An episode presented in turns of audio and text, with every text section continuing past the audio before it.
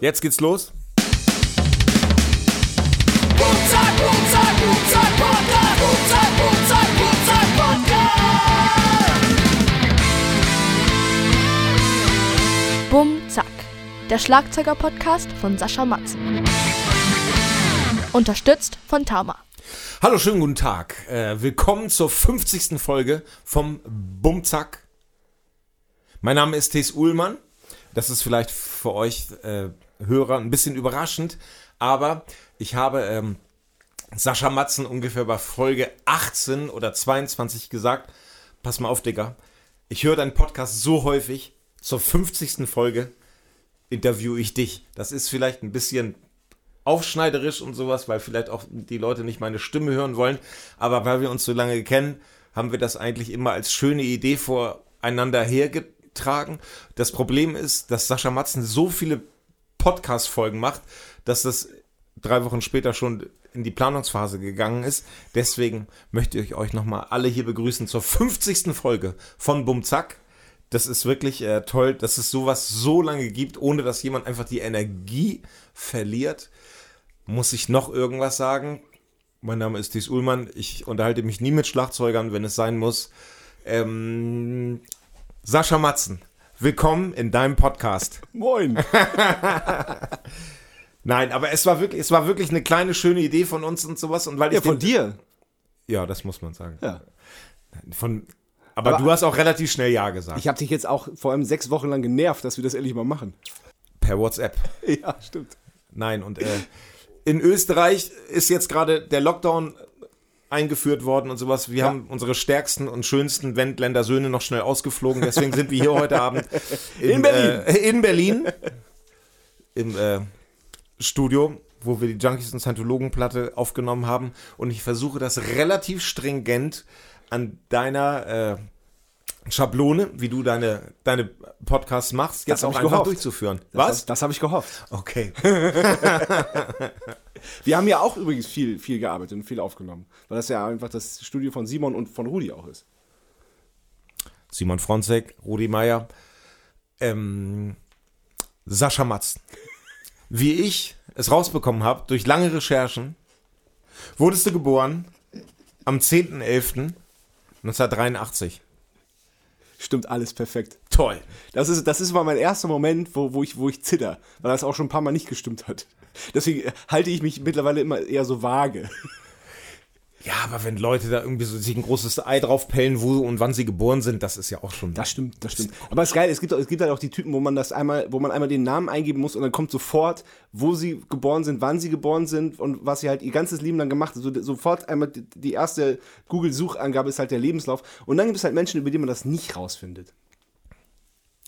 Du redest auf jeden Fall viel schneller, als wenn du die Antworten, äh, als wenn du die Fragen fragst. Das ist ja wirklich absolut Steno, wie du antwortest. Werde ich dich auf jeden Fall noch häufiger heute Abend drauf äh, hinweisen. Also, nochmal, geboren 10.11.1983, which makes you äh, neun Jahre jünger than me und sowas. Wo bist du geboren worden? In Uelzen. Wilson.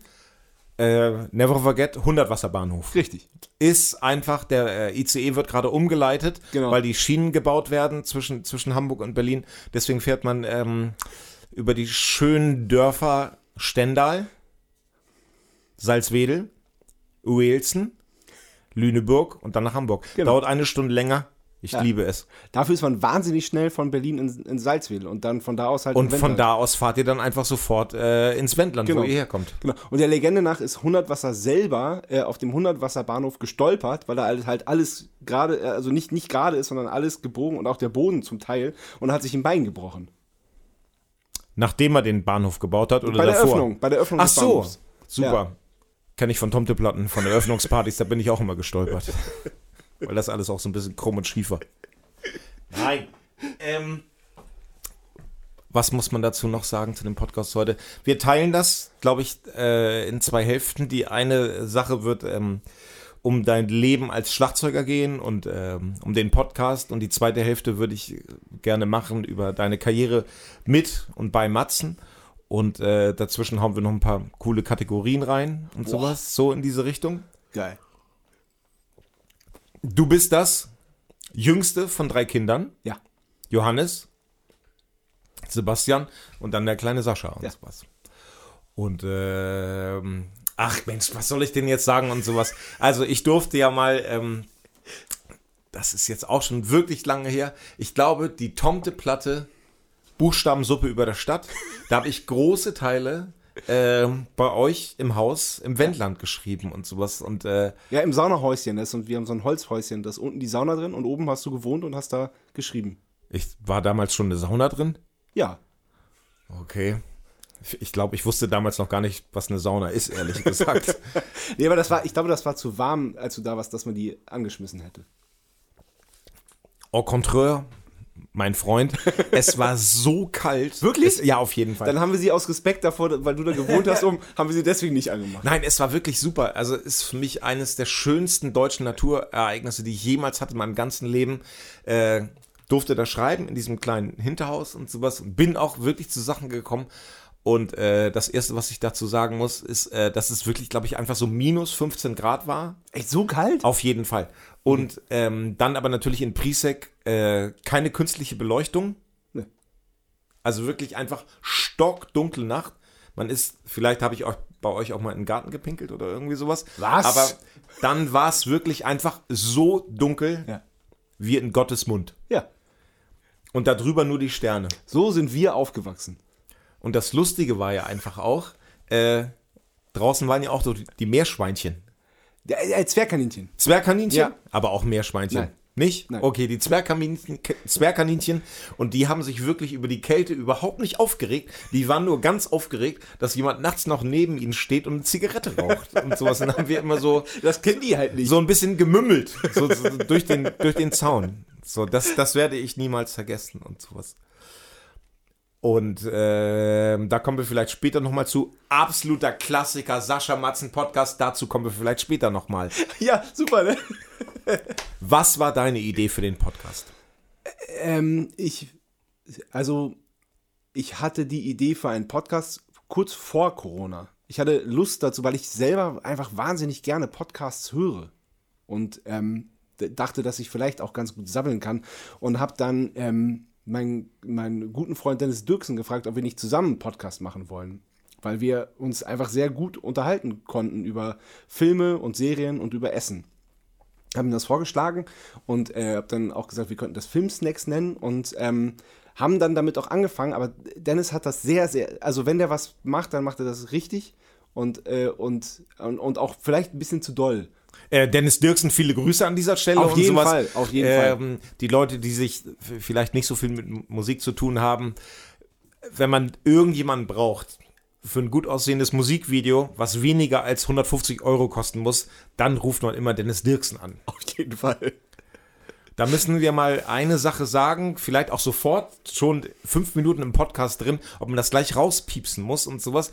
Es kam, es, es gab die Situation, dass Dennis Dirksen gefragt wurde, äh, ob er was für Helene Fischer filmen kann. Ja. Und zwar sozusagen Backstage-Situation. Und da wurde angeblich nach dem ersten Tag sofort zu Dennis gesagt, von wegen so, weißt du was, du bist so nett und angenehm, du nimmst jetzt einfach deine Kamera mit, egal wohin wir gehen und sowas, und du darfst alles mitfilmen, bis wir sagen, jetzt nicht mehr. Was ja ein extrem schönes Kompliment ist Total. von der deutschen Jetzt bin ich gespannt.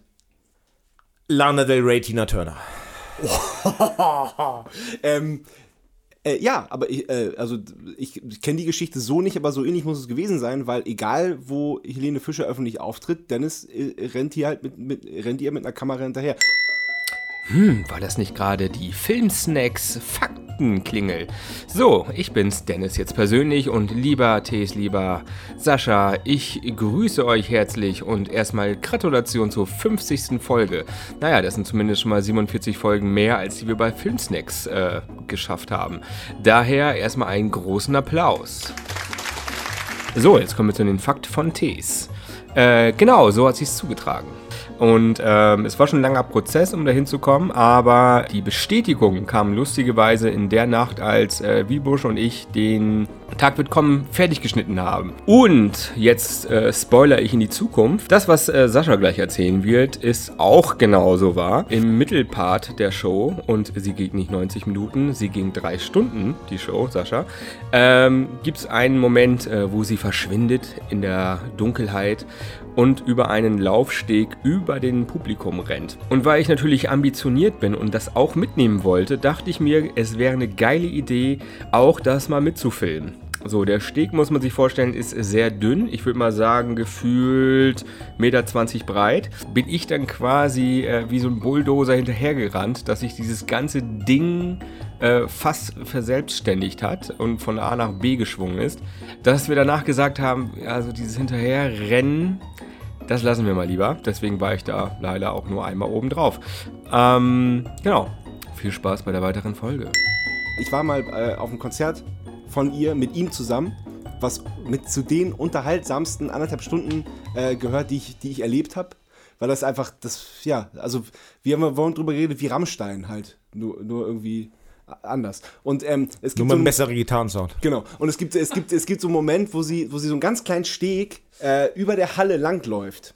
Der so, der so, der so mit Seilen äh, an der Decke festgebunden ist. Und da ist sie halt einmal äh, hinter ihr hergelaufen. Und dann wurde, ihr, wurde ihm am nächsten Tag gesagt, du, das mit dem Hinterherlaufen machen wir vielleicht besser nicht mehr. Ähm, du kannst dann durch den normalen Weg gehen. Genial. ja. Was ja das Schönste am Älterwerden ist, dass man wirklich einfach, also wir kennen den bestimmt einfach schon seit 10, 15 Jahren durch Kameras hochhalten, wenn jemand Rockmusik spielt. Ja. Und wenn jemand dann einfach durch die äh, kleinen Kenntnisse, die er sich erwirbt, plötzlich bei den großen Leuten mitmacht. Also nicht so, bitte nicht auf dem Steg, Steg mitlaufen. Ja. Lieben wir. Lieben wir. Irgendwas drüber nachgedacht, wie könnte die erste Folge aussehen? Hast du es gleich auf 10 Folgen geplant? Ähm, ich hatte halt trotzdem Bock, Podcast zu machen. Und ich wusste, dass, so gerne ich das mit Dennis gemacht hatte, also wie gesagt, und dann ähm, habe ich irgendwann entdeckt, dass, dass es eine Schlagzeugfirma gab, die ihren eigenen Podcast hatte. Und den habe ich mir dann angehört und fand das auch okay, aber da wurde halt wirklich nur um, über das Instrument geredet, um das es geht. Und das hat mich relativ schnell ermüdet. Das war toll gemacht und so und, und äh, man konnte das auch hören, aber ich, ich Tobi Kuhn und ich sagen zu sowas immer Humor für drei Leute in Deutschland, aber die lachen richtig. Ja. ähm, und dann ist so in, in mir die Idee geboren, dass ich gerne mit Schlagzeug reden würde, aber eben möglichst wenig übers Schlagzeug, sondern halt, das klingt immer ein bisschen platt, aber ich sage dann gerne, ich möchte den Menschen kennenlernen, der hinter dem Schlagzeug sitzt. Und ähm, das, das können Freunde von mir sein oder Menschen, die ich seit, seit langen Jahren kenne, aber fast interessanter finde ich halt, ähm, dann da Leute zu haben, die ich halt gar nicht kenne, wo ich halt höchstens ein bisschen Musik von denen kenne oder das, was halt das Internet über die Person ausspuckt. Und Erzählen Sie weiter. und dann, ähm, ich werde von Tama endorsed und dann habe ich halt äh, bei Tama ange, angeklopft und habe halt ähm, gefragt, was die von mir. Warte, weißt du, wie man bei Klammer an, bei Tammer anklopft? Na? genau so habe ich gemacht. Ja, und die, die waren, fanden die, die natürlich auch gut. Und dann habe ich gesagt, so komm, ich nehme einfach mal eine Folge auf, so quasi eine Pilotfolge. Und habe mir dann äh, Mario Stübler dafür ausgesucht, der äh, halt einfach in der Nähe war und äh, wo ich wusste, der kann gut sabbeln, der hat einen lustigen Dialekt und das ist halt auch einfach ein Freund von mir.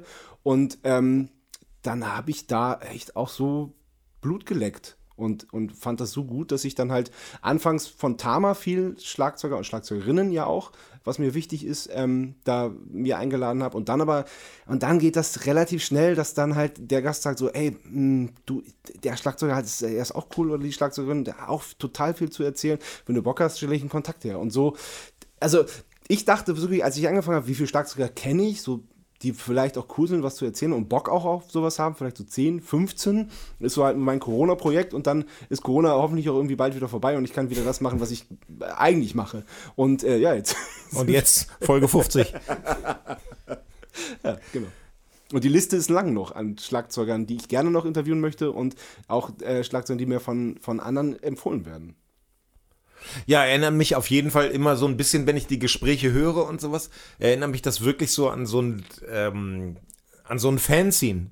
Also ob du jetzt Ja. ein Fanzine über Wein machst oder ein Fanzine über Punk oder irgendwie sowas. So, und wenn das Fanzine erstmal da ist, dann sagen so, ja, okay, verkauf vielleicht nicht viel, aber dabei sein möchte ich auf jeden Fall. Ja, auf jeden Fall. Aber ähm, äh, also es, es hören tatsächlich relativ, also für mich überraschend viele Leute zu. Okay, wir müssen den Elefanten im Raum ansprechen. Wer hat schon abgesagt? Wer abgesagt hat, ähm, nicht viele. Also auch, ähm, ich, ich, bin, ich bin ja auch hartnäckig, muss ich ganz ehrlich sagen. Also ähm, ich, ich, ich sag das jetzt einfach, also es hat ähm, jemand vom Label von, von wegen Lisbeth hat gefragt, ob das, äh, das interessant wäre für mich. Hab ich, gesagt, ja klar, Logo. Von wegen, von wegen Lisbeth, ich würde gerne mit dem Schlagzeuger sprechen. Und dann kam aber von dem Schlagzeuger eine Absage. Er hätte keine Zeit, grundsätzlich, für den Podcast. Ach nein. Aber das war so die einzige echte Absage, die ich bekommen habe. Es war so, also ein paar haben noch nicht geantwortet und aber so, so hart abgesagt hat wirklich, wirklich noch niemand. Kraftwerk interviewen wäre halt natürlich genial. Das wäre genial. Oder Dr. Avalanche von Sisters of Mercy, was ja wirklich einfach nur ein Schlagzeug Schlagzeugcomputer ist.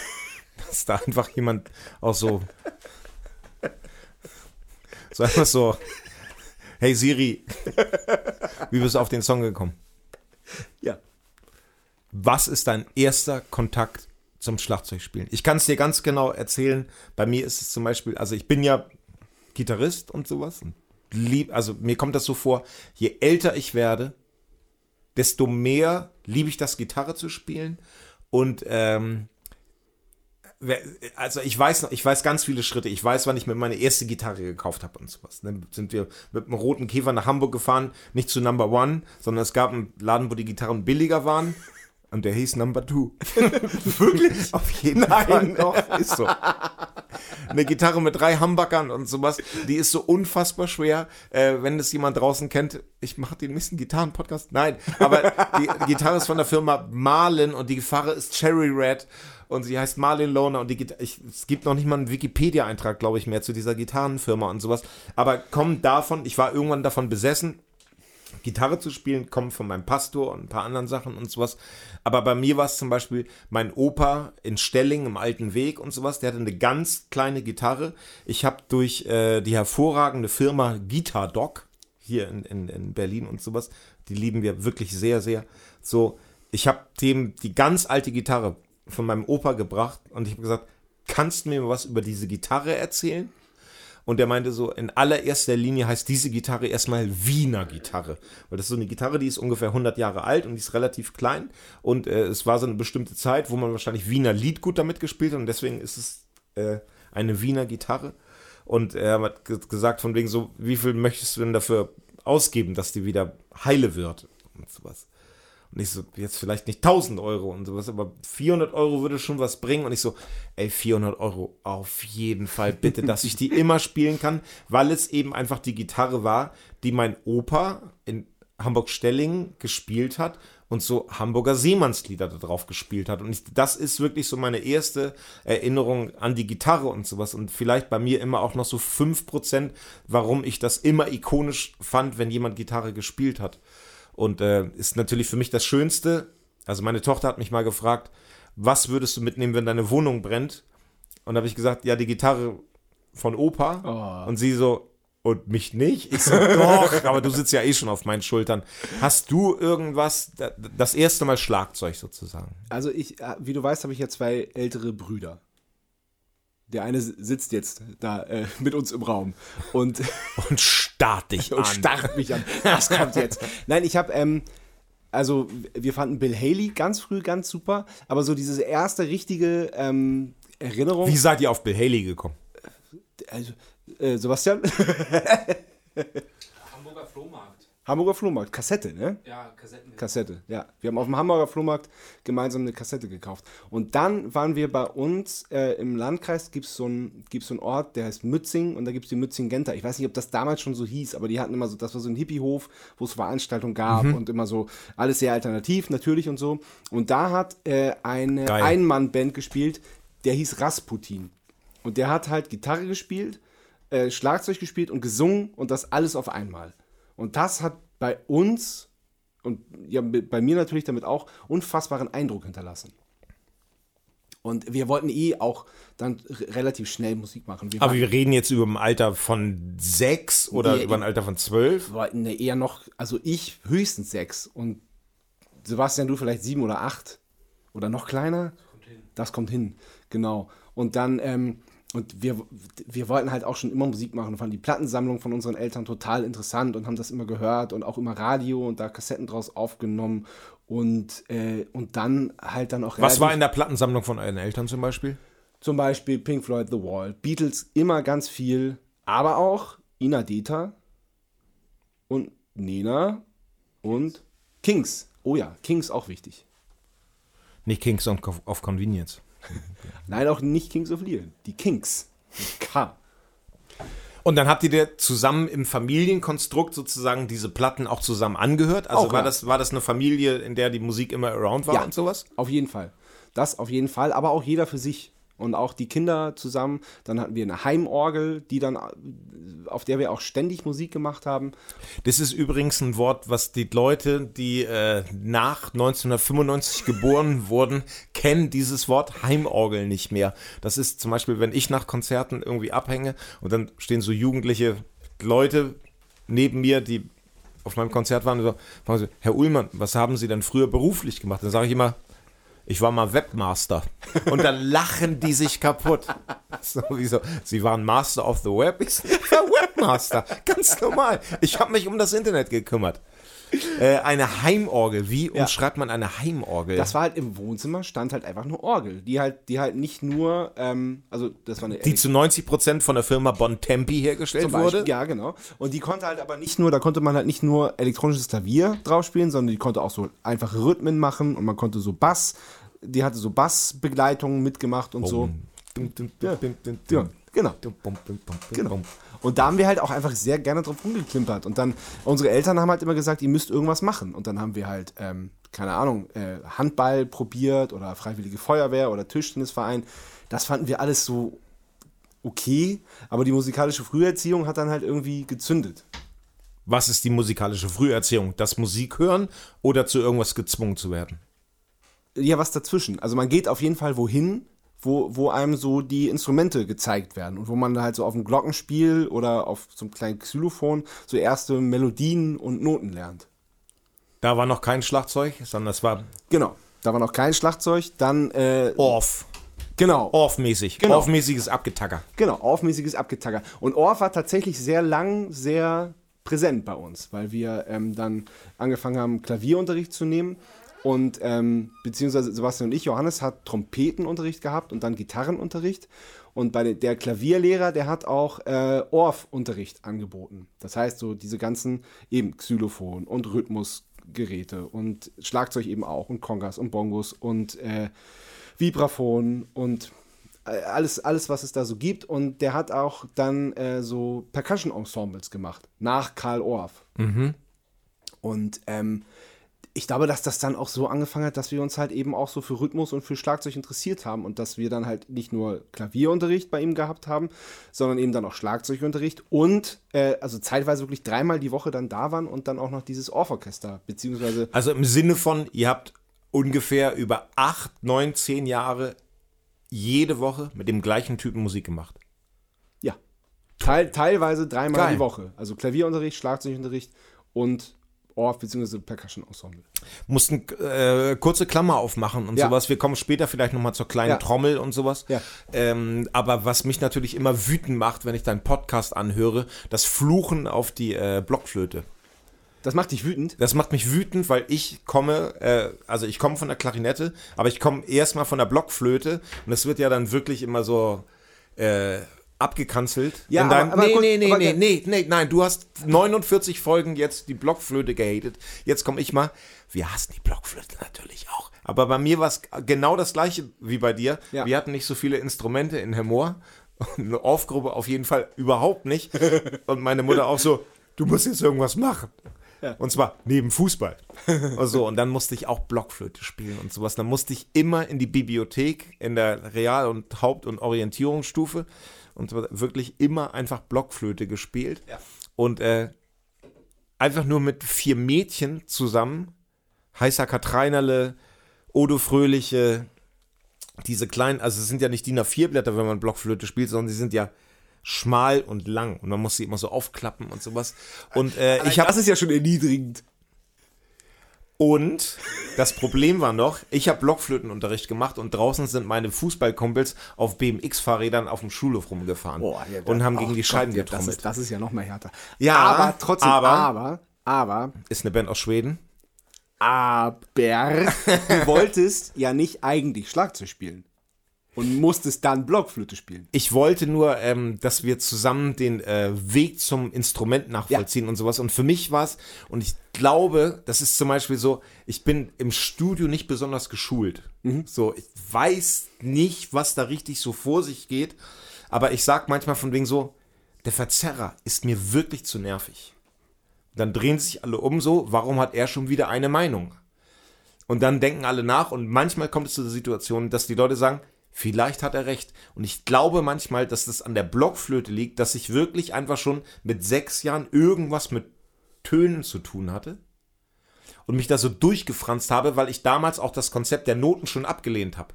So, ich habe die Noten gesehen, aber ich habe das nur aus dem Gehör nachgespielt.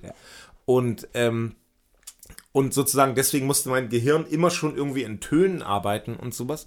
Und ähm, ich komme gleich wieder zu, nicht, dass es hier so psychotisch rüberkommt, der Podcast.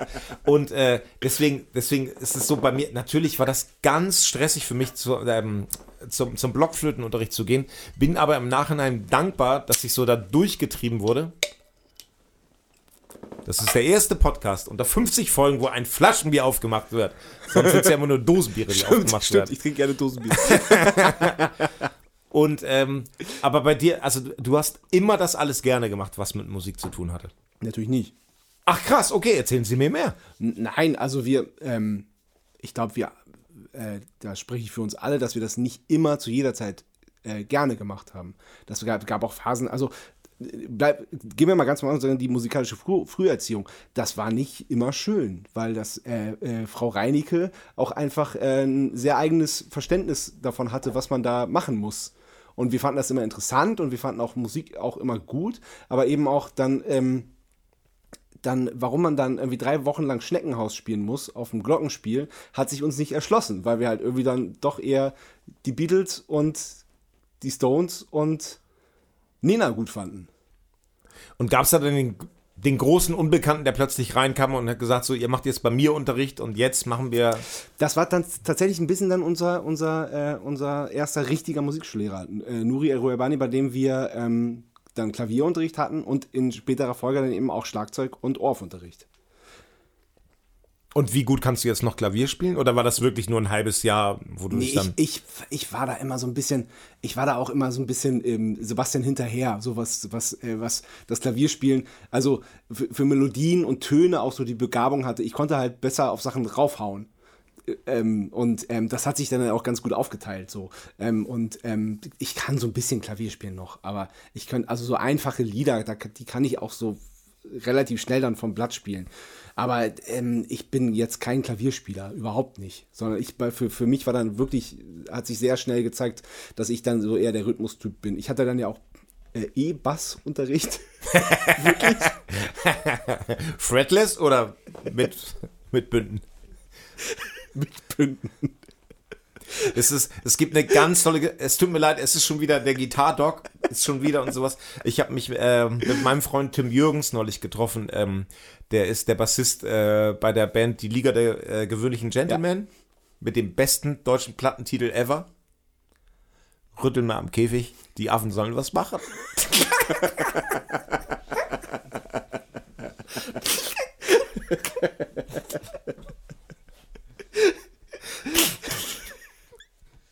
Ähm. und äh, ich habe ihm so vom Gitardoc vorgeschwärmt. Und ähm, also ich möchte auch mal hin, ich möchte mal einen Bass einstellen lassen und sowas. Ich so, komm, wir treffen uns, dann ist es auch der Erstkontakt nicht so schwierig. So, es ist einfach schöner, mit einem Freund irgendwo hinzugehen, sozusagen. Und dann macht er seinen Koffer auf und da liegt dann einfach ein Fender Jazzmaster Bass drin, aber fretless. Und ich so, wow. Und er so, was willst du? Sting war der beste Bassist auf der ganzen Welt damals und deswegen habe ich mir auch so einen Bass gekauft. Das habe ich, hab ich sehr geliebt, einfach als er das gesagt hat. Ähm, sag, woher komme ich gerade? Du kommst von Musikschule, musikalische Früherziehung, Schlagzeug, Klavier. Seit wann begreifst du dich als Schlagzeuger? Ich glaube, ähm, ich glaube, ähm, Sebastian und Johannes haben eine Punkband gehabt. Die hieß ganz klar. Da waren sie erst zu zweit und hatten dann einen Bassisten dabei. Und da war ich aber noch zu klein, um, äh, um da mitzumachen. Das ist, weil man in Niedersachsen denkt, wegen den abstützenden Brieftauben, dass Punkbands immer nur zwei Leute sind. Wahrscheinlich. Also Glaub die, ich. Die, ich glaube, die und Brieftauben Tauben waren damals auch auf jeden Fall Thema schon. Und ähm, Johannes hat dann irgendwann äh, lieber andere Sachen gemacht. Also zum Beispiel eine Fabrik zu besetzen oder sowas. Und ähm, Sebastian hatte aber trotzdem Lust, Musik zu machen. Und ähm, ich konnte aber, äh, also wie ich ja schon gesagt habe, so, so Melodiesachen war okay, aber war jetzt nicht so, also Ja. da, da, hätte ich, da hätte ich lange für üben, also hätte ich mir lange angucken müssen, aber so halt so äh, auf Schlagzeug drauf und das konnte ich ganz gut. Und dann, deswegen hat äh, Se- Sebastian angefangen mit mir zu, äh, Musik zu machen, weil Johannes eben anderweitig beschäftigt war.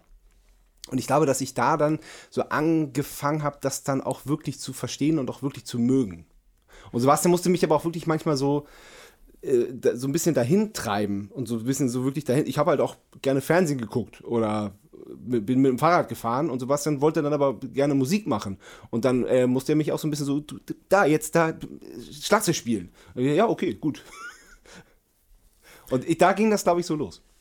Das war eine schöne Zeit damals, als man noch gesagt hat, von wegen so, was willst du jetzt machen? Schlagzeug spielen? Nee, ich fahre lieber mit dem Fahrrad. Ja, Da ja. muss man, muss man einfach mal drüber nachdenken. Man ist früher einfach mit dem Fahrrad durch die Gegend gefahren. Ja, alleine Mal, alleine. Mal gucken, was passiert. Ja. Und, äh, aber hast du irgendwann gespürt, dass das Schlagzeug deinen Namen ruft? Ja. So, bei- ich, bei ja, mir war das- Nein, habe hab ich dann relativ schnell auch tatsächlich. Bumm, tschack. Bum, tschak. Nee, wa- was, was wolltest du sagen? Wie war das bei dir? Nee, bei mir war das eben einfach, ich habe meinen Pastor damals gesehen und habe einfach gesagt so, ich möchte das auch. Also, hey, meine Shalom Alochem, der hat gespielt und sowas und es war für mich einfach so eine Aura, dass ich gedacht habe von denen so, ich möchte das auch irgendwie können.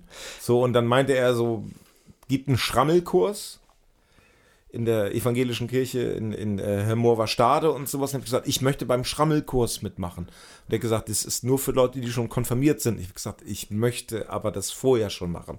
Und meinte so, da hat er den Teufel in meinen Augen gesehen als evangelischer Pastor hat gesagt, ja, dann bist du der Erste, der schon im Schrammelkurs mitmachen darf, obwohl er nicht konfirmiert ist und sowas. Das war, ich habe wirklich, ähm, ich sag's mit den Donuts, Calling, Calling, wie das Instrument mich gerufen hat. So. Aber, äh, hast du dich dann trotzdem noch konfirmieren lassen oder hast du wirklich den Pastor damit sterben lassen, dass er dich quasi vorgezogen hat, ohne dass du dann dir den kirchlichen Beistand dafür geholt hast? Ich wurde konfirmiert. Es hat ein bisschen gedampft, als das Wasser über meinen Kopf gegossen wurde. Aber ein schöner Nachmittag in der Ullmann-Familie. Nee, nee, das, also, das darf man ja auch nicht vergessen. Das ist, glaube ich, auch beim Wendland und äh, da, wo ich herkomme, so Ecke Cuxhaven, richtig Land auch, äh, dass da die evangelische Kirche da einfach auch so ein kleiner Powerraum ist für absonderliche Personen, so, die sich da Ja. wohlfühlen. ja. Wobei wir da nie Berührungspunkte hatten. Also wir waren halt Kirche. Also zweimal Ja sagen und dann so, nee, bei uns nicht. ja, nein, aber natürlich, natürlich. Eure äh, Kirche war der Castor. Die, nein, aber die meisten meiner Freunde hatten das, oder die meisten unserer Freunde hatten das halt. Ja. Die, da, da, da, dadurch haben wir das halt mitgekriegt, aber wir fanden das halt immer abschreckend. Wir fanden das halt immer so bloß nicht. Kirche oder was? Ja. Konfirmieren, Digga, wie willst du dir denn sonst eine Anlage kaufen? Tja.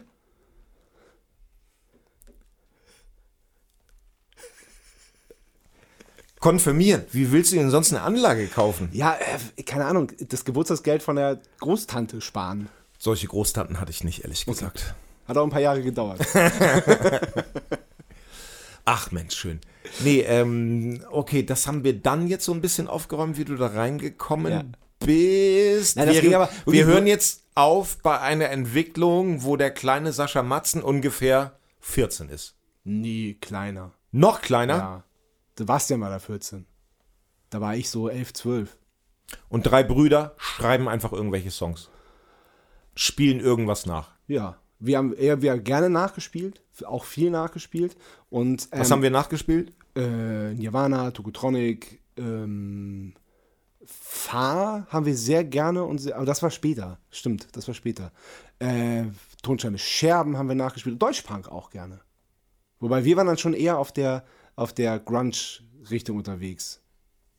Aber Sto Tonsteine sterben nachzuspielen ist jetzt auch nicht das Einfachste, ehrlich gesagt, ne? Und hatte Sebastian dann auch die ganzen Texte einfach mitgesungen und sowas? Hast du, Sebastian? Ja, Johannes. Eher Johannes, genau. Tonsteine Scherben war eher Johannes, stimmt. Ja. Aber wir, wir haben viel Tokotronic gespielt, auf jeden Fall. Drüben auf dem Hügel, das war auch das einzige Lied, was ich, das war wirklich über zehn Jahre lang das einzige Lied, was ich auf der Gitarre spielen konnte. Aber dafür nach zwei Minuten auf dem Schlagzeug. Ja. Was ja die Faszination an der ganzen Sache ist. Oh, das war so schön damals, als Tokotronic erfunden. Ja, ne? Das war doch wirklich schon mal, was wir alle könnten, aber keiner kann es und dann einfach Karabinerhaken rein in die Jeanshose einfach mitgezogen worden. Genau. Und die wussten ja selber nicht, was sie tun. Das, hat- das hat, äh, wurde mir ja selbst gerade gesagt von, von dem Schlagzeuger in meinem schönen Podcast. Also er wusste nicht, was sie tun. Vielleicht wussten die anderen beiden das, aber Vielleicht hat man so eine bestimmte Ahnung, aber das ist vielleicht auch später noch eine Matzenfrage und sowas, wenn wir noch mal zur kleinen Trommel kommen. äh, ich glaube, deine Genese haben wir erstmal äh, abgehakt bis zu dem ganzen so gibt ja noch die Prä-Matzens-Bands und sowas, da müssen wir, glaube ich, nicht groß drüber sprechen und sowas. Ähm, warum hast du einen Schlagzeugtechniker? ähm, So, und ich meine, ich meine die Frage wirklich nicht irgendwie so, was ich vorhin meinte und so. Ich meine es relativ ernst und sowas. Ne? Ich liebe das Sänger einer Band zu sein, Ja. liebe Ahnung zu haben, wie Sachen zu funktionieren Ja. und sowas. Liebe äh, Max Perner, war ja auch schon Gast bei dir im, im, im, Schlagzeug-Podcast und sowas. Und äh, liebe das, dem zuzugucken. Und ich liebe das Techniker. Ich liebe Friedel, der mir den Sound einstellt und Ja. Für mich ist alles gerechtfertigt, was mir irgendwie irgendwas erleichtert, sozusagen. Aber äh, ich sehe dann Max Perner, wie er sein Schlagzeug ein. So, bitte erklär mir Sch äh, Schlagzeugtechniker. mir geht's genauso wie du. Ich liebe das auch alles. Ich kann das auch, ich kann mein Schlagzeug so aufbauen und vor allem auch so stimmen und mir die Fälle aussuchen, sodass es für mich gut klingt und so, dass ich weiß, wenn wir das zu Hause bei uns in Presec äh, aufnehmen, dass es richtig gut klingt. Das, das, das kann ich und so. Aber wenn es dann live geht, dann äh, stoße ich da ganz schnell an meine Grenzen, weil dann äh, unser, unser Tontechniker, unser FVH-Mann Hardy, der hat dann, also dem geht es um ganz andere Sachen. Der sagt, Liebe Grüße. Liebe Grüße an Hardy, äh, wirklich, ganz liebe Grüße. Und ähm, dem geht es dann um ganz andere Sachen. Und ähm, das ist so eine Mischung aus, ähm, kann ich nicht, Bequemlichkeit, auch so ein bisschen Trotz, wahrscheinlich auch, will ich aber auch nicht können. Wenn dir das, was ich kann, nicht reicht, dann, äh, dann äh, macht ihr das, mach's halt selber, was er auch wirklich, weiß ich nicht, über zehn Jahre gemacht Ohne hat. Trotz kein Erfolg. Genau. Im Grunge-Sektor. Genau, hat, dann hat er halt das Schlagzeug gestimmt, weil er, weil er wusste einfach, wie es nach vorne raus klingen soll. Und dann habe ich auch gesagt, er kann das einfach besser als ich. Was, das ist doch Quatsch. Warum soll, ich, warum soll ich mich jetzt da hinsetzen und was lernen, was ich für mich nicht brauche? Sondern ich würde das ja für ihn machen. Wie das Schlagzeug für mich gut klingen soll, das weiß ich. Aber es soll ja für ihn gut klingen. Und das ist ja, das brauche ich ja nicht lernen. Und dann, ähm, dann kam äh, irgendwann Tim ins Spiel, der äh, auch selber ein sehr, sehr guter Schlagzeuger ist und auch als Schlagzeuger auch Karriere gemacht hat, der war ja auch schon zu Gast bei mir und der jetzt quasi äh, unser, einer unserer Hauptbackliner und somit dann, wenn er dabei ist, auch mein Drumtech ist, unter anderem. Und ähm, der hat, das war ein sehr schwerer Prozess für ihn. Der hat irgendwann Ja. verstanden, was Hardy möchte und was Hardy braucht, damit das Schlagzeug nach außen hin in den, Ja. in den Matzenkosmos, so wie Hardy das live seit 16 Jahren live mischt, so wie es äh, halt gut klingt und passt.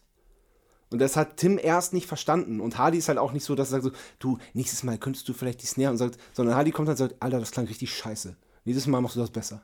Und Tim ist halt im Boden versunken und wusste halt nicht, was er falsch gemacht hat, bis, bis sie dann irgendwann auch, aber auch so Kein Shoutout an Hardy an dieser Stelle auf jeden Fall. so einfach mal so kommunikationsmäßig würde man vielleicht das bei der UNO ein bisschen anders regeln. Ja. aber, ähm, aber ja, und ähm, das, ist, das ist der einfache Grund. Also eine Mischung aus Bequemlichkeit und Trotz. Okay.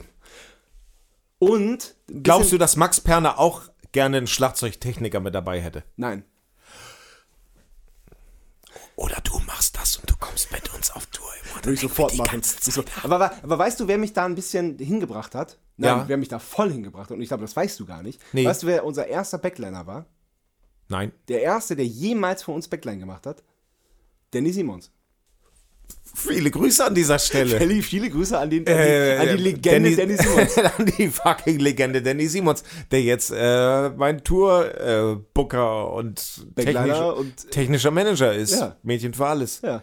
Und der hat, äh, und dann, äh, dann war er Backliner bei uns und es hieß dann so, ja, ihr könnt jetzt auf, da waren wir Vorbild von Wiesenheld in Köln, ich weiß es noch, als wäre es gestern im Palladium. Und ähm, dann sind wir halt auf die Bühne gehuscht und haben halt unser Zeug rumgefummelt und er guckt uns entgeistert an und sagt, ey, was wollt ihr denn hier? Haut ab, das ist mein Job. Was wagt ihr euch, was wagt ihr Ach, jetzt hier, an. euer Zeug aufzubauen? Und wir so, "Ah, ach so, so läuft das? Okay, ja gut, gehen wir halt wieder.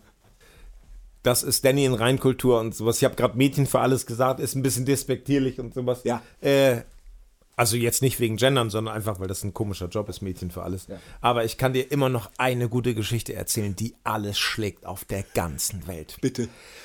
Wir haben angefangen mit dem Grand Hotel van Cleef, ne? Glaube ich jetzt. Ist fünf Jahre gibt es jetzt das Grand Hotel van Cleef. Ach nee, es gibt es zehn Jahre. Ach nein, fünf, ach so, nee, es gibt es jetzt seit 20 Jahren das Ja. Grand Hotel van Cleef. Und das ging ja los so mit Ketka und halt Tomte damals noch. Und äh, unser anderer Typ beim GVC heißt der Rainer Ott. Ja. So, wir waren damals mit Element of Crime auf Tour im Vorprogramm und sowas. Und wir haben in Köln gespielt und Rainer hat zu Danny gesagt, ey, das könnte eine Band sein, mit der wir zusammen irgendwie so eine Sache zusammen starten. Haben wir vorgespielt im Vorprogramm von Element of Crime und Danny Simons hat Rainer hat die SMS geschrieben, das ist wirklich die schlechteste Band, die ich jemals gesehen habe. 20 Jahre später. Es ist immer noch die schlechteste Band, die ihr jemals gesehen habt, aber jetzt muss er für uns arbeiten und sowas. Und das lieb ich so, dass man sich so, dass man sich so auf so, auf so einem Morast einer Felsenkuppe kennenlernt und dann irgendwie so, ja, was soll man denn sonst machen? Was soll ich denn sonst machen? Er ist studierter Geograf und der so, ja, dann muss ich jetzt mit dir rumhängen, T.S. Ullmann. Und dass man so 20 Jahre durchhält und dass es dann irgendwann ganz schön ist. Ich glaube, Aber- ich, ich, glaube ich, ich wage mal die, die, die steile These, dass er das in Wahrheit wirklich, wirklich gerne macht. Inzwischen ja, aber auf doof gesagt, ist es ja eben einfach auch wunderschön, dass er es damals einfach total ernst gesagt hat. Ey, guck dir mal die Band an, die ist vielleicht ganz cool und sowas. Und Danny Simon sagt, das ist das Schlechteste, was ich jemals gesehen habe. Finde ich super. Ja. Ich möchte dich auf eine Sache noch ansprechen und sowas, weil ich weiß ja ungefähr, wie du Schlagzeug spielst Ja. und sowas und weiß, wie viele Leute Schlagzeug spielen. Einfach dadurch, dass ich, ähm, dass wir so viele Bands schon in unserem Leben gesehen haben, dass man auch so Bands einschätzen kann, einschätzen kann, wie die spielen und sowas. Ich habe das aufgeschrieben, äh, das Max Perner Palindrom, nur damit es sich gut anhört, weil ein Palindrom ist ja wirklich einfach Anne Otto, von hinten wie nach vorne und sowas. Aber vielleicht das Max Perner Dilemma. Ähm, du spielst extrem gut Schlagzeug. Ich mag das nicht, wenn Leute zu viel zeigen, wie gut sie Schlagzeug spielen können. Ich liebe das, wenn ich mal eine Pause habe beim Singen und sowas. So, wenn ich mich umdrehen kann und ich gucke Max zu beim Schlagzeugspielen. Einfach so, die, die, äh, äh, wie schön kann ein Mensch sein, während er das tut, was er macht. Einfach, ne? Guck mal an, ich kann, was kann ich? Ich kann relativ schnell eine Zwiebel schneiden. Die eine Hand bleibt still, die muss ein bisschen nach links gehen und in der anderen ist ein Messer und das wird dann einfach so runtergeschnitten. Aber und kann, kannst du so die, die, die Fingerkuppen so, so Ja, kreuzen, kann ich. dass, wirklich? Ja. Bei mir sind immer die Fingerkuppen ganz nah am Messer, ganz gefährlich. Ich kann Vielleicht das solltest du das als Schlagzeuger einfach auch nicht mehr machen. Genau wie die Kartoffeln im Hause Sascha Matzen in Wien auch nur aus dem Glas gekauft werden. nur die Omas und Sascha Matzen werden auch die Zwiebeln jetzt, die kleinen Silber Silberzwiebeln werden jetzt nur noch fürs Essen gekauft. Nicht zu viel schneiden. Ähm, man, man, man kann die im Großmarkt auch geschnitten kaufen. Ich hab, stand da vor- so in so drei, drei, drei Kilo Packung. Ich habe wirklich kurz überlegt. ich kann immer noch singen. Du kannst nicht mehr spielen. ja, das Oh. stimmt. Was ich sagen wollte, ähm, was mich immer so aufregt, oder du kannst total gut Schlagzeug spielen.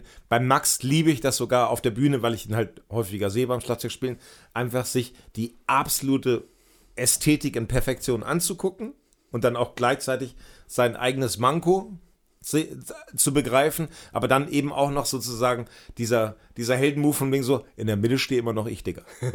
Oder wie ich sagen würde, Ösi. ähm, Und ich guck Max häufig manchmal an und de denk so von wegen so, das Schlagzeug ist eigentlich zu gut für dich. So, die Technik, bei den Gitarren finde ich, dass die Technik in den letzten 20 Jahren, also man kann sich inzwischen auf jeden Fall eine 250 Euro Gitarre kaufen und die ist viel besser als die Martin Lohner, die ich damals gekauft habe bei Number Two. Das ist einfach eine super gute Gitarre. Wenn du dann noch irgendwie auf dem Medion-Computer einen Amp anmachst, ist es alles perfekt. Wird keiner mehr hören, ob das Beatles ist oder Slayer sozusagen. Natürlich gibt es überall Unterschiede, du weißt, worauf ich hinaus will und Ja. sowas. Und Max spielt manchmal so Schlagzeuge und sowas. Und ich gucke den an und sowas, du musst dir zu wenig Mühe geben.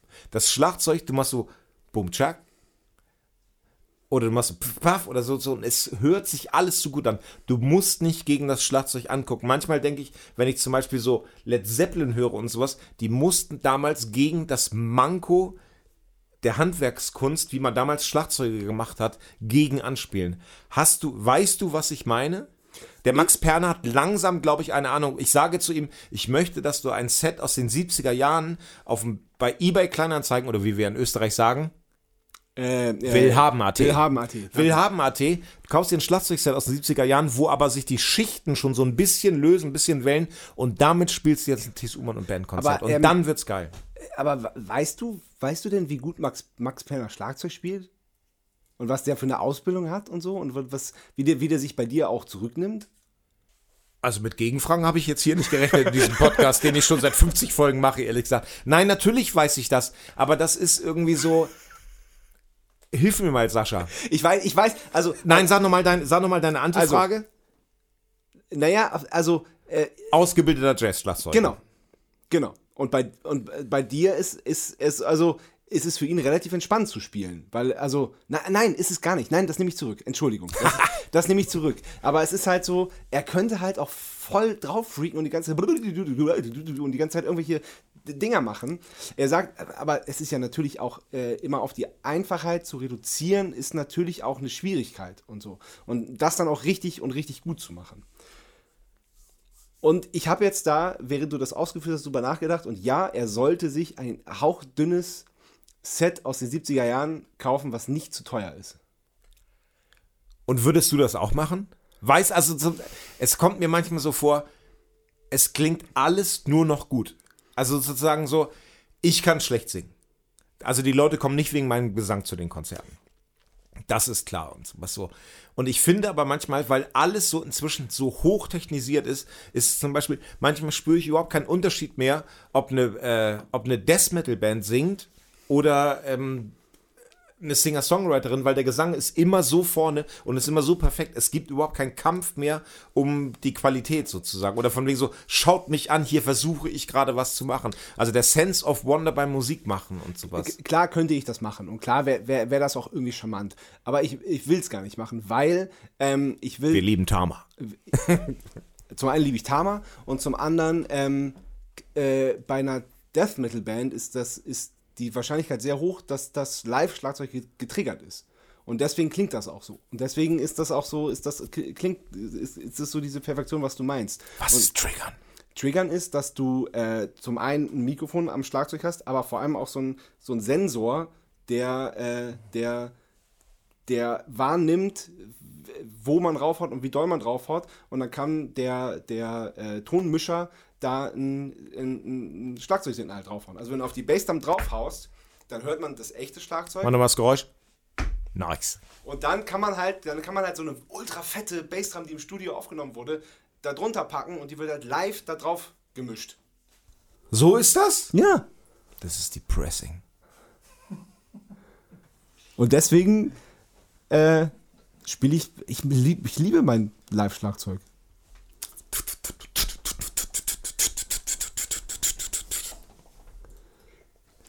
Nikolai Potter wurde gerade jetzt hier. Aber ganz leise. Ex-Tomte, Ex-Desumon und Bär. Und er hat mich tätowiert. Was meine ich denn? Warte jetzt mal eben. Ganz kurz. Ich habe keine Ahnung. Weißt du, was ich meine? Meinst du unfettes Schlagzeug, glaube ich. Ich meine ein unfettes Schlagzeug. Es ist alles so Okay, das schneiden wir. Aber es interessiert mich wirklich, das schneiden wir später alles raus und sowas. Aber das alles Mit wir meinst du ich? Du. so, nein. Den Schnitt macht natürlich Simon Fronzek. Der hört sich natürlich, der hört sich natürlich durch, die, durch die dreieinhalb Stunden Gelaber nochmal durch. Viele Grüße an dieser Stelle. Verpisser. Okay, ich ver die Check Your Head von den Beastie Boys, Ja. auch wenn vielleicht 80% auf der ganzen Platte Schlagzeugcomputer ist und sowas. 808, 505, 501. Ähm, so, aber wenn da Schlagzeug gespielt wird, dann ist das so, das ist so diese, vielleicht bei den Beatsteaks auch manchmal. Ja. Das ist einfach so, schau an, wir sind Hoshis aus Ostberlin und ihr Wessis werdet jetzt ausgezogen. Weil unser Schlagzeuger aus Schwaben in der Nähe von Chemnitz spielt so dermaßen den Beat runter, dass ihr gar nicht könnt, als das gut zu finden. Das ist jetzt der nerdigste Schlagzeug-Podcast, den du jemals aufgenommen hast. Ja, aber- und ja, manchmal ist das, ich stehe ich steh sogar noch nicht mal bei Konzerten von Max Perner, sondern ich sag im Proberaum, ich finde, das Schlagzeug ist zu gut für dich. So, weil es ist so, es ist alles, es ist so, und es ist so, und es ist, psch, psch, Ja, äh, also es, es liegt da zum einen an dem Schlagzeug, es liegt aber zum anderen auch an dem Typen, der es stimmt und der es halt auch einfach richtig gut spielen kann. Weil du kannst Max, Max Perner auch eine Blechbüchse aus den 70ern hinstellen und der packt sich da Fälle drauf und spielt da Sticks drauf, dass es halt einfach richtig gut klingt. Und das, das, das wirst du nicht verhindern können. Und ich, ich, will, ich, ich, will, ich will auch einfach, dass ein Schlagzeug gut klingt, ohne dass man da halt irgendwelche elektronischen Hilfsmittel für nimmt. Das ist doch geil. Ja, das auf jeden Fall. Da sind wir uns auf jeden Fall einig. Wir haben uns verloren, aber wir werden die Diskussion wieder bei der 100. Folge aufnehmen mit unserem Stargast Max Perner. Ich nehme dich beim Wort. Ich nerv, ich nerv dich wochenlang per WhatsApp. Wir kommen jetzt zur ersten Kategorie. Catgau oder Tomte.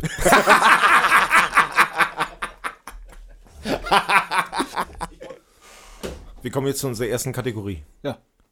Gibt es da einen Einspieler? Nee. Doch. Ja. Wie ist der Einspieler? Entweder oder.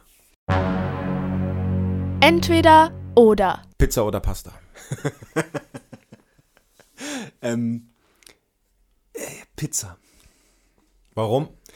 Ich liebe Pizza. Richtig, richtig, richtig toll. Und wir haben jetzt äh, Sebastian zum Geburtstag einen, so einen kleinen Pizzaofen geschenkt, wo man hinten so Holzpellets reinmachen kann. Das ist kein echter Für draußen oder drin? Für draußen.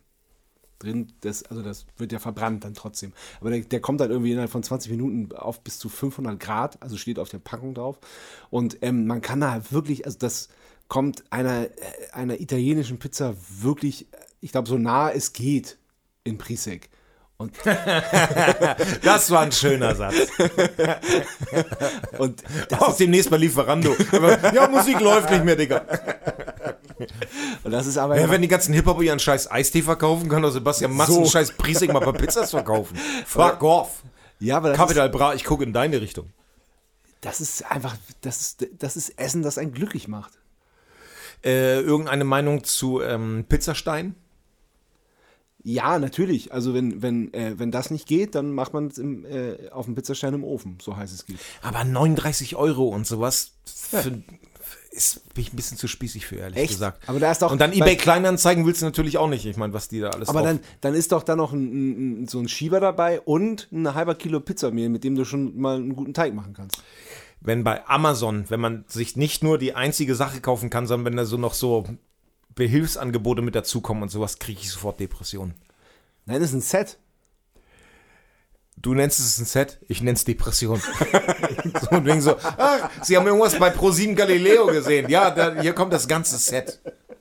Sie Honk. Ich, also ich kann dazu sagen, nur sagen, ich habe mir schon mehrere Pizzasteine gekauft. Kann ich einen haben? Oder hast du die weggeschmissen? Du kannst einen haben. Hast du jetzt zu Hause, also, also quasi, in der Nähe von wie? In der Nähe von einem Waldstück. In deinem Quadratmeter starken Haus mit viel zu wenig Zimmern gibt es unbenutzte Pizzasteine. Nein, da gibt es nur einen, aber ich hätte dir jetzt heimlich einen gekauft und dir den gegeben und gesagt, den habe ich noch nie benutzt. Heimlich hassen wir, weil wir evangelisch sind, nicht katholisch. Berge oder Meer? Berge. Weil ich, ähm, ich liebe das Meer und ich liebe das auch da drin zu baden und so, aber ähm, ich bin, weiß nicht, ob ich dann irgendwann davon satt bin oder so, aber es ist halt immer, es ist dann halt relativ schnell das Gleiche. So. Und bei Bergen, da ist es immer anders. Da braucht man nur einen Schritt zur Seite gehen oder ins nächste Tal oder halt den Berg rauf oder runter, dann, dann ist es immer anders. Und ich, schon der nächste Scheißberg. ja, genau. Und das liebe ich. Als Kinder seid ihr mit All the Matzens und sowas? Ja. Wohin seid ihr gefahren? Für überall hin. Wir sind mit dem Bulli nach Spanien gefahren, wir sind mit, mit der Ente in die Berge gefahren. Äh, Ich höre schon zwei Matzen Songtitel auf jeden Fall. wir waren, wir waren, äh, auch wir sind, wir sind, wir haben zum Beispiel äh, Urlaub gemacht in, äh, wie heißt, wie heißt der Ort, wo das Konrad Sohm ist in Österreich? Boah. Dornbirg. Dornbirn. Dornbirn. Am Bodensee, am Dreiländereck. Und da, ganz in der Nähe vom Konrad Sohm, ist der Campingplatz, auf dem wir als Kinder immer Urlaub gemacht haben. Und dann haben wir da haben mal gespielt und mein, äh, mein Kumpel Mario war mit als Mercher und dann sind wir da mit der Seilbahn hochgefahren in Dornbirn, von wo aus wir die Jausentour gemacht haben. Und da haben wir halt, äh, sind wir da halt so lang gelatscht und haben zum ersten Mal in unserem Leben Almdudler getrunken als kleine, kleine Jungs. Und der Wirt hat gesagt, oh, seid's gewandert, Burm. Und ähm, das sind einfach Sachen, da waren wir ganz kleine Kinder aber das, das hat sich halt so eingebrannt. Und dann irgendwie äh, 25 Jahre später spielen wir da, 500 Meter von dem Campingplatz entfernt. Das ist einfach gut.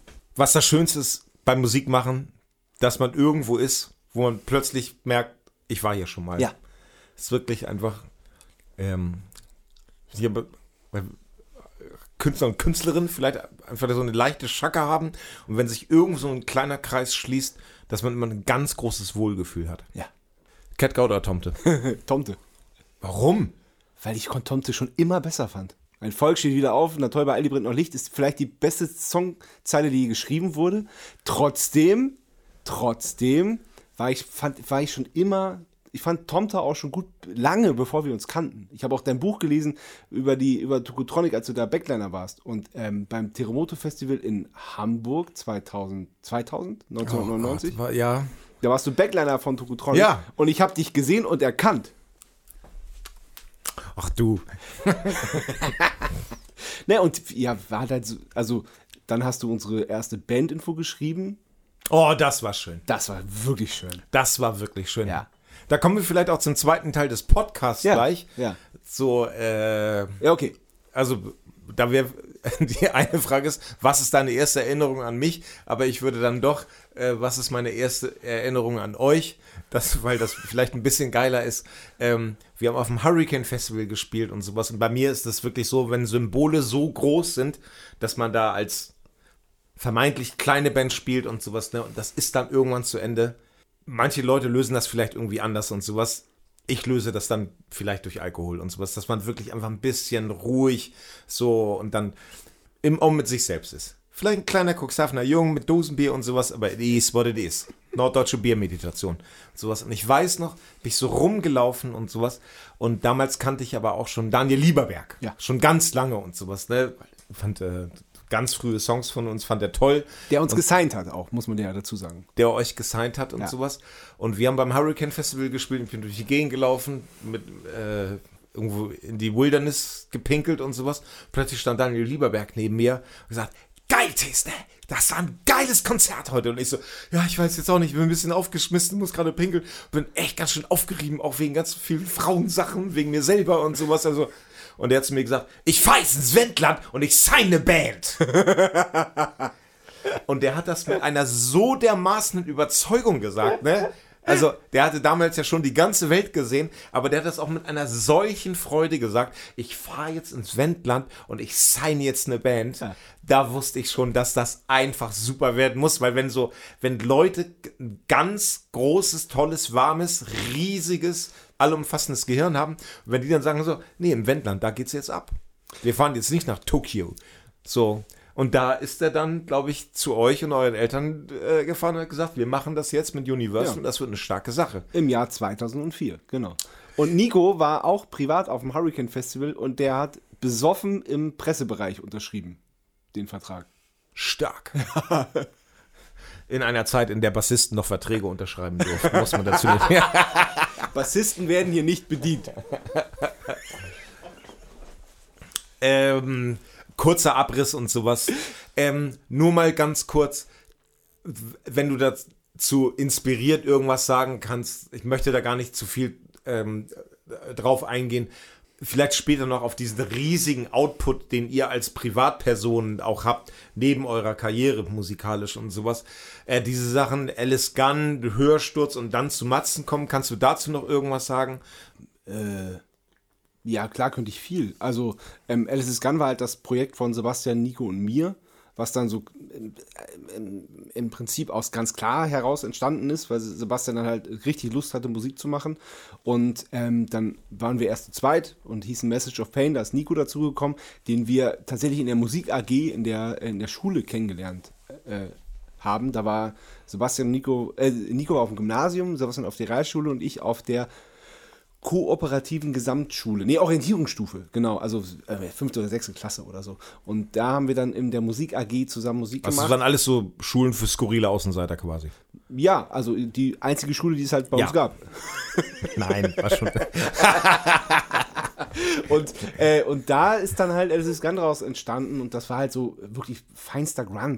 Also wie gesagt, viel Tokotronic gecovert und, äh, und Silverchair und Fa und Shakespeare Sisters. Shakespeare Sisters. Also beziehungsweise haben wir sie durch die Bates kennengelernt.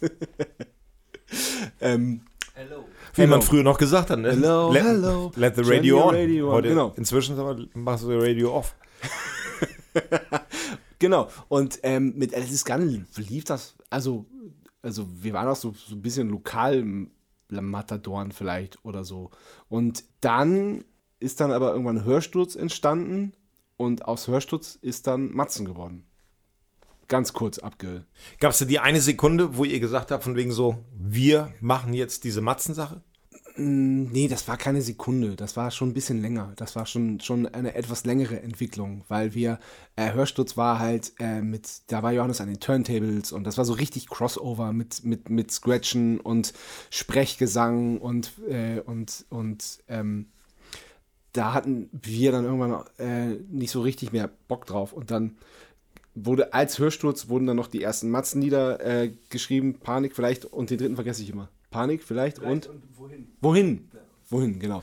Das, Und kam das, kam das aus so einer Sache, äh, wo ihr dann sozusagen, wir würden gerne zärtlichere Musik machen oder irgendwie nee, sowas? nein, nicht zärtlich, auf keinen Fall zärtlicher. Nein, wir würden gerne Musik machen, Wenn man solche Fragen stellt, musst du eigentlich immer Ja sagen. So von wegen so, ja, es stimmt total, wir wollten zärtlicher werden. keinen Fall. Wollten uns, ähm, wie kam, wie, wie kam der, wie kam, also, wie kommt man darauf, den DJ rauszuschmeißen? Nee, wir haben ihn ja nicht Dazu muss ich sagen, ich hatte noch nie einen DJ in meiner Band. Wir haben, ihn- wir haben, wir haben ihn nicht rausgeschmissen, wir haben ihm wie eine Gitarre in die Hand gedrückt. Ja. Ja, genau. Und das Wie seid ihr drauf gekommen? Frage. Nein, weil ja einfach die, so dieses, die, also dieses Crossover-Ding, das wollten wir halt auch einfach nicht mehr. Ähm, wir, wir wollten halt äh, Geschrammel machen, Indie und, und, äh, und aber gleichzeitig musste das ballern. Und mehr Melodien. Und dann die erste Matzenplatte gemacht. Ja, genau.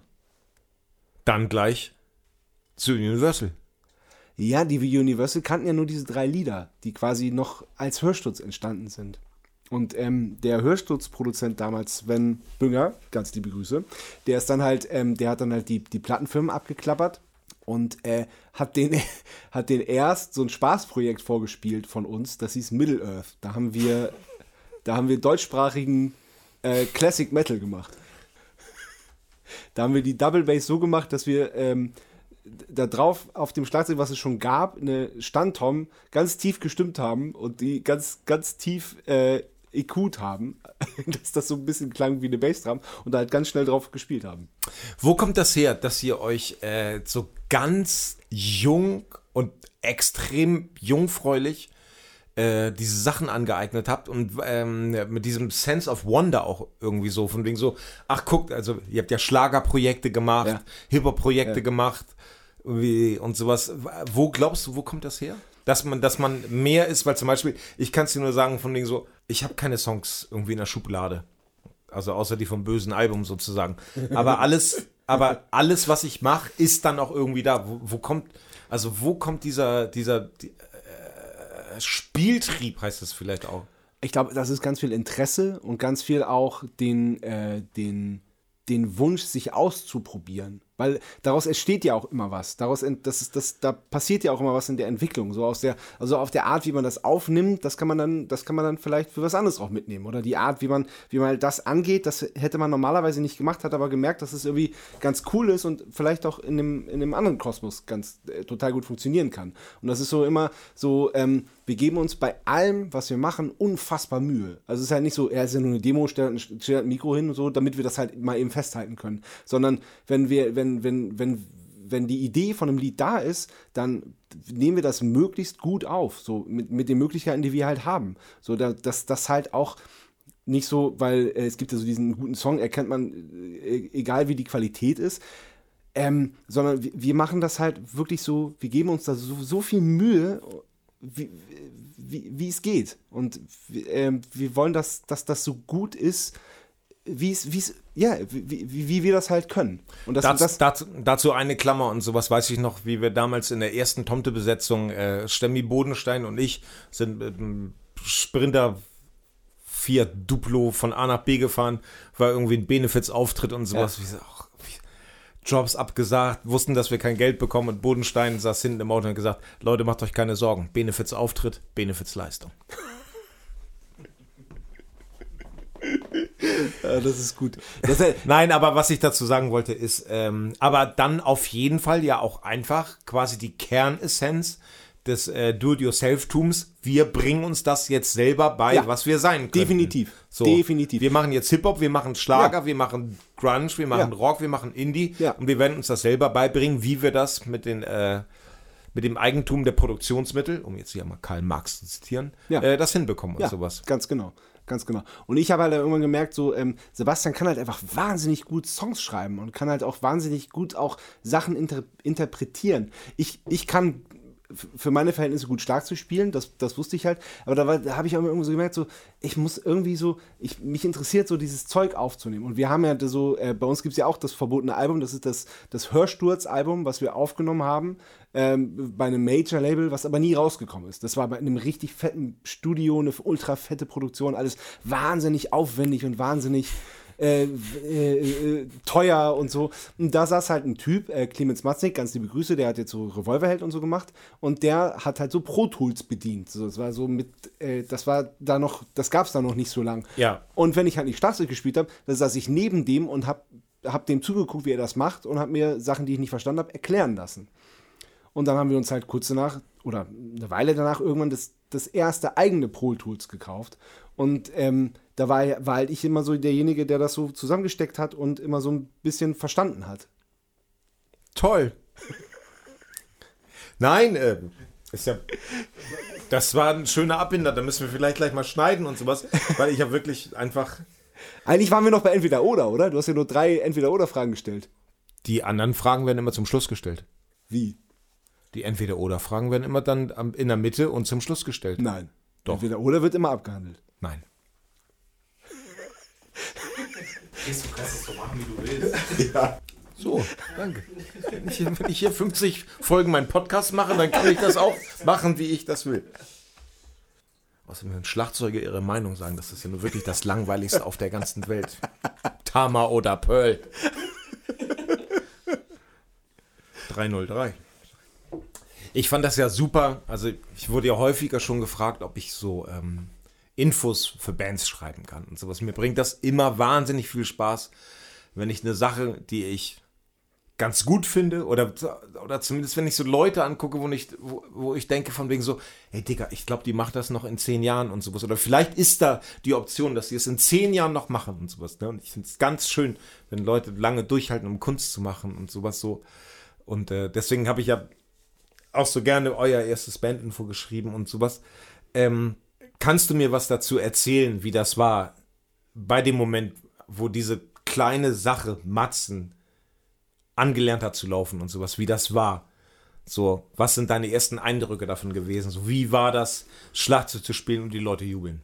Ja, also erstmal war, war so die, äh, das, das Album aufzunehmen, war schon erstmal so äh, der, der erste krasse Schritt, dass wir halt so im, im Gaga-Studio in Hamburg waren und ähm, so diesen Wahnsinn, diese wahnsinnige Unterstützung auch von der Universal, also sprich von Daniel Lieberberg, auch hatten und dass das so alles auch so schnell und unkompliziert funktioniert hat. Und wir hatten halt so mit Hörsturz diese Major-Label-Erfahrung und die sind halt, die sind halt ständig angekommen und haben genervt und haben gesagt, Refrain, Refrain, Refrain und ich höre den Hint noch nicht. Und Also wirklich dieses ganze, wirklich alles, was man, was man von einem Major-Label erwartet, haben die halt auch geboten. Und äh, inklusive dann so, ja, es tut uns leid, der Geldhahn wurde abgedreht, wir können das Album nicht veröffentlichen. Nachdem die uns wirklich da monatelang genervt haben. Toll.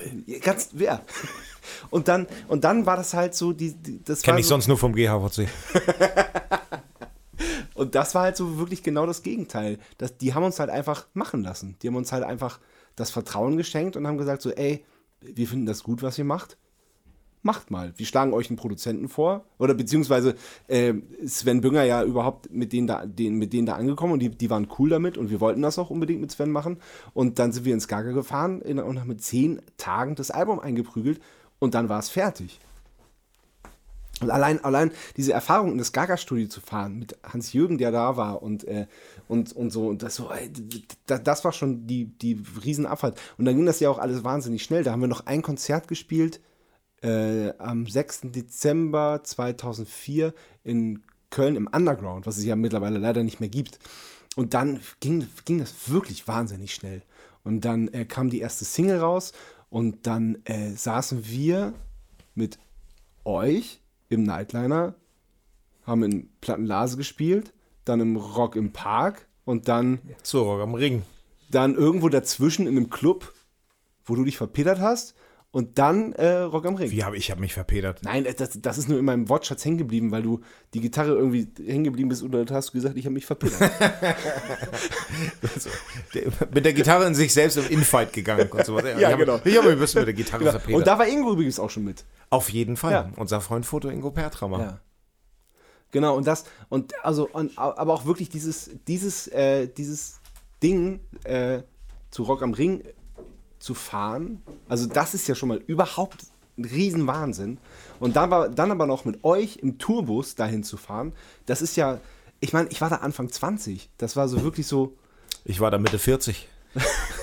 Nein, aber ich weiß auch nicht. Ähm, Aber- aber- ich, weiß, ich weiß es auch noch einfach eben auf doof gesagt, ne? So Sense of Wonder. Also Sense of Wonder und einfach so von Ding so, was ich immer noch sage, äh, was für mich aber noch absolute Realität ist, ey Digga, ich komme aus Hemmoor und jetzt werde ich mit dem Bus abgeholt, um Musik zu machen. Ganz genau. Und bei uns kommt, kommt dann halt auch hin- hinzu, dass wir mit dem Bus abgeholt werden und dann einfach auch noch eine Band, die wir, die wir einfach bewundern, uns eingeladen hat, zu dem Festival zu fahren, wo einfach das, das Größte passiert, was wir uns je gewünscht haben. Und so alleine, also das hat sich so eingebrannt. Weißt du noch, wie wir zusammen gesungen haben, ein Hoch auf unseren Busfahrer, Busfahrer, Busfahrer? Natürlich. Und einer geschrien hat, jetzt hört mal auf zu singen, es nervt einfach nur noch. Also, nein, nein, nein. Ich weiß auch noch, wie wir, wie wir nachts, also wirklich, das war glaube ich schon fast früh morgens im Bus saßen und nochmal äh, von The Streets Dry Rice Made gehört haben. Weiß ich auch noch. Ich weiß da tatsächlich viel noch von. Lieber 21 oder lieber 41? Ist jetzt keine Kategorie. Ich glaube lieber 41, weil ich, glaube ich, mit 21 auch ein, äh, auch ein, ein bisschen ein Idiot war. Ist bei mir genau dasselbe. Ich glaube, ich war da, ich war, glaube, ich war da zum, also nicht zu allen Menschen, aber zu manchen Menschen nicht so cool. Wie, in welchem Sinne meinst du nicht so cool? Ähm, ich glaube, dass ich, äh, weil das da ja mit Matzen auch schon so war und so. Ja. Und ich glaube, dass ich da auch ganz, dass ich auch oft meine Ruhe haben wollte. Aber nicht aus Bösartigkeit, sondern einfach, weil wir, Du wolltest deine Ruhe haben? Okay, super, wir hätten zusammen eine Band gründen sollen. Du wolltest deine Ruhe haben und ich so. Nein, also ich würde genau dasselbe sagen. Wahrscheinlich war Ja. ich dann sozusagen vielleicht so 29 und sowas, ne? Und aber das einfach, ist total was gut, Ich, 21 oder 41. Ich glaube, das, das nehme ich mit auf in, in, in meine Entweder-Oder-Fragen. Das ist total gut. Ja, VG Wortgeber, genial. ähm, nein, aber bei mir ist es auch zum Beispiel einfach so, so, ich hatte damals so viel Angst, dass diese Sache irgendwann aufhört. Das war kein Dosenbier jetzt hier im Bumtschack. Das war wieder mein Flaschen. Okay, hier noch eine kleine Zwischenfrage und sowas. Warum heißt der Podcast eigentlich Bumzack und nicht Bumtschak? Weil ich Bumzack viel besser finde. Du sagst immer Bumzack und das Ich nervt sag mich, immer nervt mich, nervt mich total. Das könnte sein, dass es vom äh, Timur kommt. Wer ist Timur? Casper-Schlagzeuger. Ah ja. Weil der sagen wir Timur, ich will dich auch in, meiner, in, in meinem Podcast haben. nur Double Bass-Experten. Ja, ich finde Weil Bum- der sagt zu mir, glaube ich, immer Bumchak, wenn ich, find- einen dummen Witz schreibe. Ja, aber ja, genau. Das ist dann, das ist dann aber auch Bumzack. Dumm, dummer Witz ist Bumzack. Schlagzeug spielen ist Bumzack. Bumchak, Bumzack, Bumzack.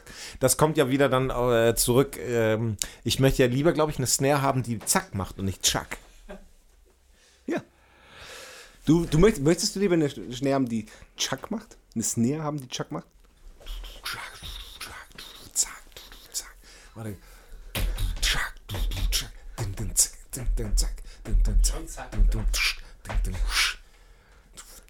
Aber ihr habt doch bei der Snare habt ihr doch diesen Hebel auch, ne? Ja. Was macht der überhaupt? Der macht. Also zum Beispiel, ich kann dir mal ganz genau sagen und sowas, ne? Ich Ja. habe mit der T-Band angefangen und sowas, ne? Ja. Mein Bassist heißt Hubi Steiner. Ja. So. Ja. Und der hat angefangen, da wir waren äh, im Café Gans Bereich. Ja. Respekt ins Wendland und sowas. Da habe ich den zum ersten Mal getroffen und sowas, ne? Und dann packt er so seine Sachen da aus, baut sein Bassequipment auf und ich so, was sind das denn alles für Geräte, die du da hinstellst? Und so, der hat vier verschiedene Basseffekte und sowas. Und in der Höchstzeit, in dem, was ich als Gitarrist konnte, hatte ich einen Verzerrer und ein Stimmgerät. Das sind zwei Sachen. Ja. Und Hubi hat sich da sechs Teile hingestellt Ja. und sowas. Das finde ich abgedreht. Ja. Ähm, das waren jetzt zwei Sachen. Also erstmal bei der Snare ist es halt, äh, wenn der Teppich nicht, wenn der Hebel locker ist, dann macht sie Poing. Teppich ist das, wo das Schlagzeug draufsteht, da wo die Markierungen drauf sind. Genau. Das ist der Nein, Teppich, ich aber der. Snare-Teppich, das ist halt, das, das sind halt so Spiralen, die Ja. unter, unter, unter, unter die Trommel gespannt sind. Und wenn die, wenn die locker sind, dann macht es halt Poing. Und wenn du die anspannst, dann machst du halt Zack. Und wann macht's Psch. Wenn man, aufs? Becken, wenn man es aufs Becken schlägt. Das war gemein, Sascha Matzen. Und das wusstest du genau. Das hast du echt vorbereitet. ja, ich bin, ich bin sehr, ich, ich mag meine Band deswegen so gerne, weil, weil meine, weil die Menschen, die die Seiteninstrumente spielen, ähm, allerhöchstens drei Effektgeräte haben. Und das ist so, es ist, man, also es gibt so viele junge Bands, die dann entweder mit so einem, mit so einem anderthalb Meter langen Effektbrett, wo 80 Effekte draufgeschraubt sind, spielen. Oder noch schlimmer, mit einem digitalen Amp, wo dann gar nichts, also wo dann auch kein Lautsprecher auf der Bühne ist. Sondern die haben dann gar nichts auf der Bühne und irgendein Techniker oder das ist durchprogrammiert und das läuft, läuft dann alles digital per MIDI, läuft es dann ab und das ist dann immer, die Sounds kommen dann automatisch, die man da gerade für das Lied braucht. Und alle haben einen Klick im Ohr. Sind mir ein bisschen viele Fachbegriffe zurzeit, aber ich versuche mal zu relaten. Ja. Also, ähm, du hast total recht und sowas, aber bei mir ist es so, kommt von Tomte und sowas, Ja. was ich ja wirklich geliebt habe und so, kann das gar nicht glauben, dass, da, dass wir so weit gekommen sind und sowas und dann mit dem Bruch und sowas und dass ich jetzt aber so mit Leuten da so rumstehe, die da wirklich einfach und ich so einfach manchmal so frage, wie teuer ist denn das Teil, wo du da drauf trittst? Und er so, guck, ja, total billig, ich habe einen Schnapper gemacht, 498 Euro. Und ich so, ja, habe ich schon größere Verstärker gekauft für den Preis und sowas. Aber das ist dann eben aus so einer kleinen Effektboard-Schmiede und sowas. Und dann drücken die da drauf und die lieben das. Und vor allen Dingen, sie unterhalten sich ja auch darüber, Ja, was sie haben. das ist fast noch Und wichtiger. das liebe ich, Ja. dabei zu sitzen und Ja. sowas. Und wie das dann alle sich so runterbeugen, während ich stehe. Ja. Und alle beugen sich so runter und drehen da so rum und sowas. Das muss ich schon sagen, dass ich dieses auch bei uns in der Band, diese, ähm, diese fast todessehnsuchtartige Lust an der Analogität, das liebe ich so. Ja. Also das ist zum Beispiel so, Das ist ja bei- irgendwas, irgendwas knuspert da immer und dann so, man singt irgendwie die schönste Stelle im ganzen Konzert, aber irgendwie drei Bandmitglieder beugen sich gerade nach vorne und rühren irgendwas vorne rum und sowas. Aber ich so, it is what it is. It is what it is. Kannst du dich eigentlich noch an unser erstes Zusammentreffen, also wirklich erinnern? Ja, ich bin in einen Zaun gefallen. Ja. Mit den, mit den, Habe ich mir aufgeschrieben. ja, mit, mit, dem, mit dem Autoschlüssel in der Hand und das die magischen Worte. Ich, also ich weiß nicht, ob ich schon mal mehr lache. Also das wirklich, das ist über 20 Jahre her. Und du hast mit dem Autoschlüssel in der Hand die magischen Worte gesprochen. Ich kann auch fahren und bist in den Zaun reingefallen. Das war ein äh, Indoor Open Air Festival. Junge Leute können das gar nicht glauben, dass es sowas gab damals, aber es war ein Indoor Open Air Festival in äh, Neunkirchen. Ja. irgendwo zwischen Lingen, Osnabrück, irgendwo da, Ja. Nordhorn und sowas. Für uns war das wahnsinnig weit damals. Das und wir sind in das falsche Neuenkirchen gefahren. Wirklich? Ja. Wir waren erst in falschen Neuenkirchen und dann so, wo ist denn hier die Getreidehalle? So, nee, die ist, das ist das andere Neuenkirchen. Da müsst ihr nur mal 25 Kilometer in die Richtung fahren. Schau da an Oliver Polak, ne? Du, Digga, nicht. Amy Winehouse haben wir nicht, da musst du zum Getränketresen gehen. Und dann sind wir da angekommen. Miles haben auch gespielt. Genau. Tobi Kuhn, der dann die äh, ersten beiden Teesplatten produziert und die letzte Tomte-Platte und sowas. Ja. Und aber das waren wirklich diese Abende, Abende der Angst, dass der ganze Kafuffel irgendwann mal aufhören könnte. Und deswegen habe ich, glaube ich, einfach jeden Abend. Vollgas gegeben. Ah, Vollgas ist ja auch ein Euphemismus, ne? Ich glaube, dass ich da irgendwie versucht, mein Leben so zu verschärfen, dass ich mich immer dran erinnern kann, mit dem Effekt, dass ich mich heute noch dran erinnern kann. Aber ich weiß nicht, ihr wart, glaube ich, mit dem Wohnmobil da. Ja. Ich glaube, die Scheinwerfer waren schon an. Ich wollte pinkeln und bin einfach in den Zaun gefallen, habe den Zaun umgerissen. Ja. Ich kann auch fahren. Simon war auch da an den Abend, der kann sich auch erinnern. Soll ich jetzt deutsche Erinnerungskultur sagen? Das führt ja auch zu nichts. Nein, aber ich weiß nicht. Also jetzt ist, wir, wir gleiten ja ein bisschen vom Thema ab und sowas so, aber so Künstler wie Mamu, wir machen Musik. So, das ist, das ist, das haben wir uns hier im Studio auch, wo, ähm, wo wir die letzte äh, Teesplatte gemacht haben und sowas, war das häufig, haben wir gedacht, führt das zu irgendwas? Wir finden es gut, wer soll es gut finden? Wir glauben keiner. Dann hat irgendjemand immer geschrien, wie Mamu. So, Ja. die Gitarre hört sich nicht gut an, wie Mamu. Das Gespräch ist so intensiv, dass wir während des Podcasts auf jeden Fall meinen Apple-Computer, weil ich den Ausdruck des Manuskripts natürlich zu Hause im Drucker vergessen habe. Natürlich. Warum? Warum habe ich ihn vergessen? Weil ich kein Schlagzeuger bin, sondern Sänger. habe ich schön runtergebraten von 75% auf 3. Oh. Äh, ihr müsst, du musst was über die Goethe-Institut USA-Tour erzählen. Kommt auch bei mir aus totalem sozialen Neid. Ich dachte immer, dass wenn jemand irgendwie emotionale E-Gitarre spielt und auf Deutsch singt, müssen die alle immer nach Russland. So, alle deutschen Techno-Hoshis, ja, Kolumbien, nee, Südkorea, alles geil. Immer dahin, wo es schön ist. Und jeder, der irgendwie depressiv E-Gitarre spielt, auf Deutsch singt, immer schön transsibirische Eisenbahn. Ja. Voran bis nach Novosibirsk. Ja. Wie seid ihr nach Amerika gekommen? Weil wir bei Russland Nein gesagt haben. Wow. Das ist so? Wir hatten Angst, wir haben uns nicht getraut. Okay, bitte elaborieren Sie. also das. Russland war total genial, natürlich auf jeden Ja, Fall. wäre es auch, wäre es bestimmt auch gewesen, aber wir hatten Auf keinen Fall, es war die Hölle. Okay. Ja, nein, wir, haben, wir wollten das wirklich gerne machen, aber wir haben uns das einfach nicht getraut. Wir hatten Schiss davor. Und dann wurde uns, äh, dann wurde uns ähm, Mexiko und Costa Rica angeboten. Ganz befriedete Länder auf jeden Fall. Nee, ich glaube, ich glaube, Mexiko, Costa Rica, das kam sogar zuerst und dann kam Russland. Und das haben wir gemacht. Also auch nicht ohne Angst, äh, aber das, das war genial. Wo das, Das ist so in Mexiko, wenn ihr da irgendwie einfach mit so einem Tourmanager falsch abgebogen werdet und dann von wegen so, oh, Entschuldigung, wir müssen euch doch von der Brücke runterhängen. Ja, Und genau. dann so, und so, Matzen Promo-Foto, The Ja. Last Record. Ja. Ich ähm, hätte das Bandinfo geschrieben. Nee, das, das, das war schon, also das war echt äh, sehr einprägsame Erlebnisse. Moment, was war das erste Goethe-Institut, was ihr gemacht habt? Mexiko, Costa Rica. Bitte erzählen Sie mir mehr. Ja, das, äh, da waren wir, boah, ich glaube, insgesamt elf oder zwölf Tage unterwegs, sind in Mexico City gelandet, haben da relativ bald das Konzert gespielt. So ein Kulturfestival auf dem öffentlichen Platz. Da waren dann irgendwie gut 1000 äh, besoffene Mexikaner. Und wir haben halt gesagt, die Mexikaner mögen Metal, also spielen wir alle harten Lieder, die wir haben. Und das war eine mega Abfahrt. Das war wirklich richtig gut. Das war halt, damals gab es das halt noch nicht, dass jemand mitfilmt oder so, dass jemand das Handy draufhält.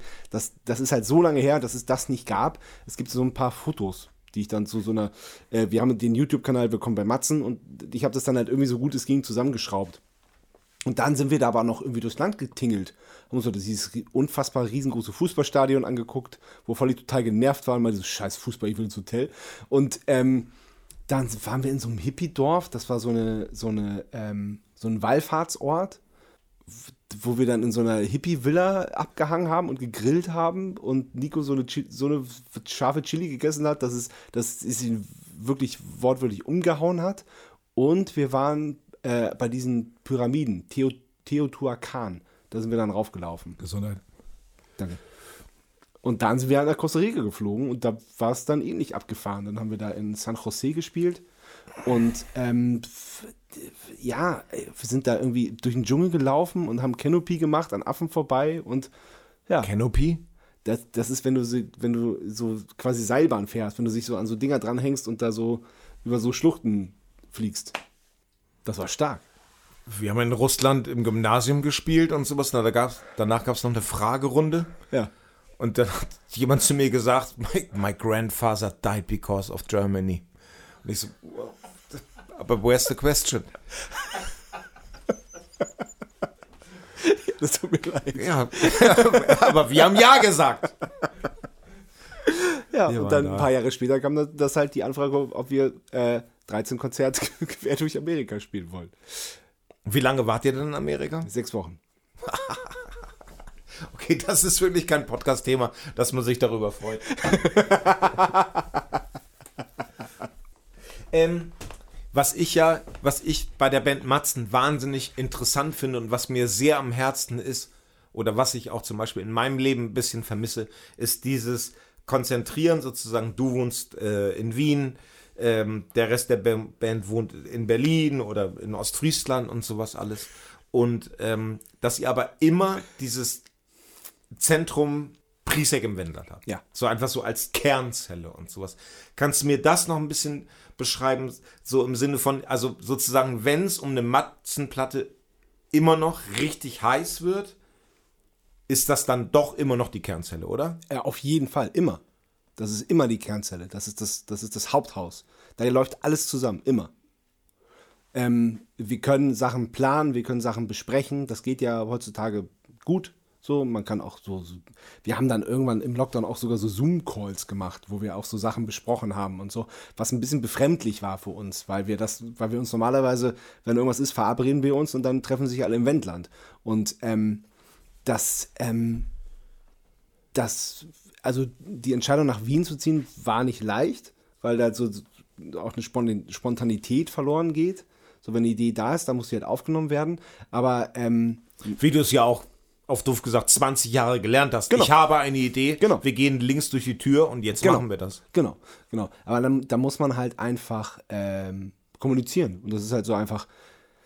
Dann, äh, dann dauert das halt nicht zehn Minuten, bis ich halt irgendwie von meinem, von meinem Jugendzimmer im Proberaum bin, sondern dann muss ich mich halt, also äh, im, im allerschnellsten, blödesten Fall dann halt ins Auto setzen und rüberfahren.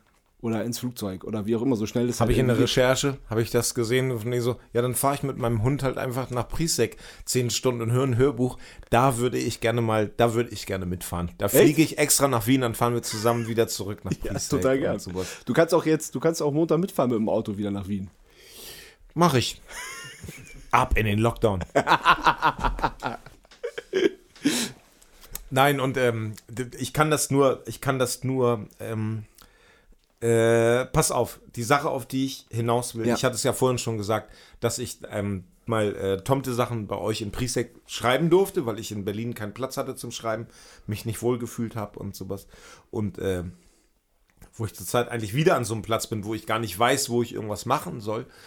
Und dann war ich bei euch so und das war so schön, also der Blick von eurem Vater, dass er das ganz witzig findet, dass ich da bin, der Blick von eurer Mutter, dass sie ein bisschen innerlich den Kopf schüttelt, aber dann sagt von nicht so, naja, einer kann jetzt hier auch noch mehr essen und sowas, aber auch so dieses, dieses, dieses aufgenommen fühlen und sowas, hat euch das nie umgetrieben, weil bei mir war zum Beispiel einfach so der Anfang von der Musik und sowas. Mein Vater hat zum Beispiel gesagt, relativ spät schon, als ich mit 22 wirklich angefangen habe, versuchen Musik zu machen, hat mein Vater gesagt, Musik sollte ein schönes Hobby bleiben.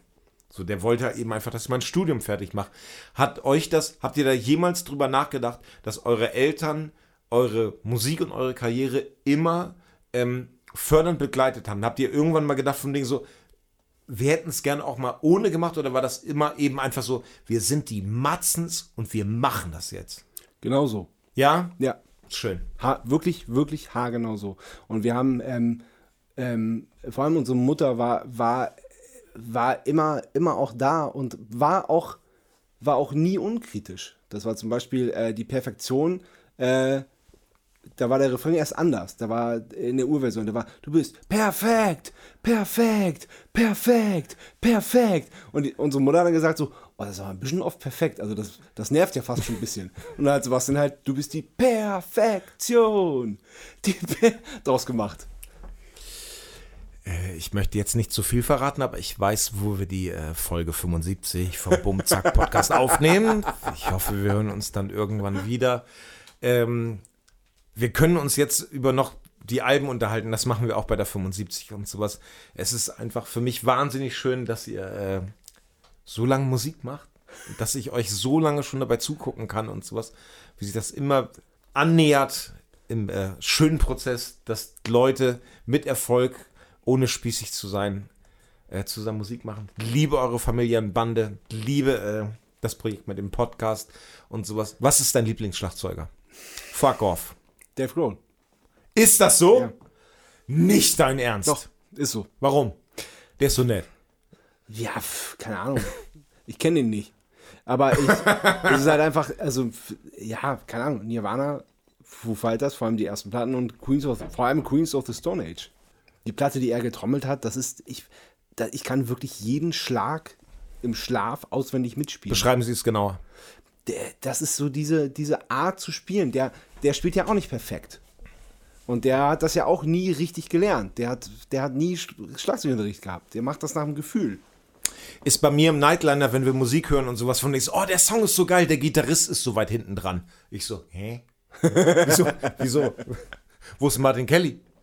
Steht er noch da am Club oder was? Bitte elaborieren Sie. Äh, Was soll ich dazu noch sagen? Mehr. Noch mehr? Okay, der, ähm, diese, diese, diese, äh, diese Mischung aus Energie und Spielfreudigkeit und, und wahrscheinlich auch einfach Timing, wie bei einem guten Schauspieler, wo, du- wo, einfach, wo du einfach so denkst, ähm, äh, so, so, ich, ich würde, würde das nie so sagen, aber ich verstehe das, wie er das macht. Und so, Hau rein jetzt, Digga.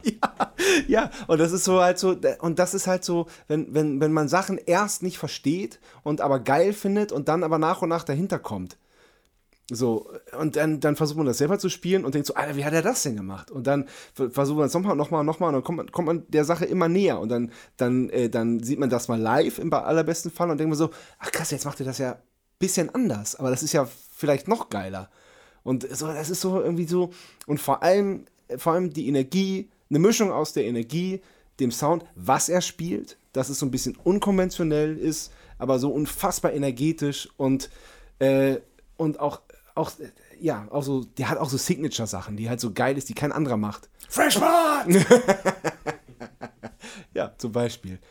Nein, ich finde das einfach, ich finde das einfach gut. Ich musste an eine Sache gerade denken. Ähm, wenn er einmal im Monat vielleicht sein Team auch einfach nur seinen Namen googelt und sowas, Ja. und ich so, ach, guck mal hier, das erste German Drum Podcast und dann machen die so Google-Übersetzung an und sowas. Ich glaube, da gibt es eine kleine E-Mail vom Dave Grohl auf jeden Fall an dich.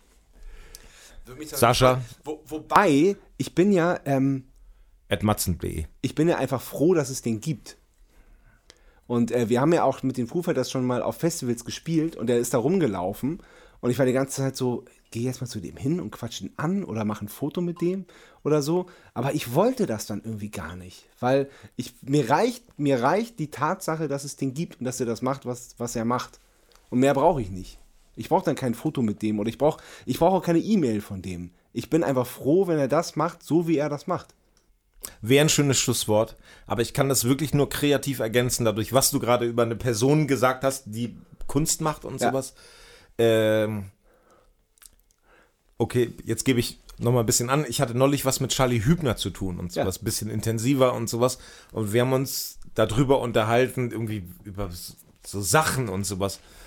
Und dann meinte Charlie Hübner, der ja 32 ist, 42, irgendwie sowas, und der ja wirklich einfach ein toller Typ ist und Ja. sowas. Und der meinte so, hä? Aber ein 14-jähriges Mädchen bewegt sich doch genau so. Und dann steht er auf und bewegt sich wie ein 14-jähriges Mädchen. Und man kann das nicht glauben, dass es so etwas gibt. Aber da ist einfach, jemand, der irgendwie das einfach gelernt hat Ja. und der alles reduzieren kann und dann bewegt sich ein 42-jähriger Typ, der in Rostock schon mal Kriminalfälle auch gelöst hat. Bewegt sich wie ein In echt oder im 14-jähriger Film? In echt und auch im Film und sowas. Der macht so beides. Der Ja. macht so Schauspielerei und Kriminalpolizei Ja. und sowas. Das werde ich niemals vergessen, wie jemand, der so groß ist wie Charlie Hübner, sich bewegt wie ein 14-jähriges Ja. Mädchen. Ich glaube, wir meinen dasselbe. Ich glaube ja. Ich glaube auch. Ja. Ja. Immer weiter vor. Ja, aber be be bevor du jetzt den Podcast beendest, ähm, müssen wir noch zur zweiten Kategorie kommen. Was ist denn die zweite Kategorie nochmal? Sebastian Matzen hat eine Frage. Hä, aber das ist doch. Okay, ich muss alle Folgen nochmal von vorne durchhören. das ist doch auch manchmal beim zwei Drittel. Ich liebe die Stimme, die das immer sagt. Ja, mein Kind. Sebastian Matzen hat eine Frage. Sebastian Matzen hat eine Frage. Sascha, Thees, ich habe viele Fragen. Ähm, meine erste Frage würde jetzt mal, weil es ja eine Jubiläumsfolge ist, an Thees direkt gehen. Also du sprachst vorhin äh, von der Gitarre deines Großvaters. Und mich würde mal interessieren, was war das erste Stück, das du auf dieser Gitarre spielen konntest? Also wir können jetzt nach Moor fahren und ich kann dir genau die Stelle zeigen, wo die Gitarre hing, aufgehangen an Naturdarm. Also früher waren ja Vogel, äh, Gitarrenseiten auch manchmal noch aus Naturdarm gemacht, wie Tennisschläger auch und sowas. Und ich habe mir die einfach gegriffen und äh, da muss ich einfach sagen, Shoutout und sowas. Äh, das erste, was ich gespielt habe, war wirklich einfach.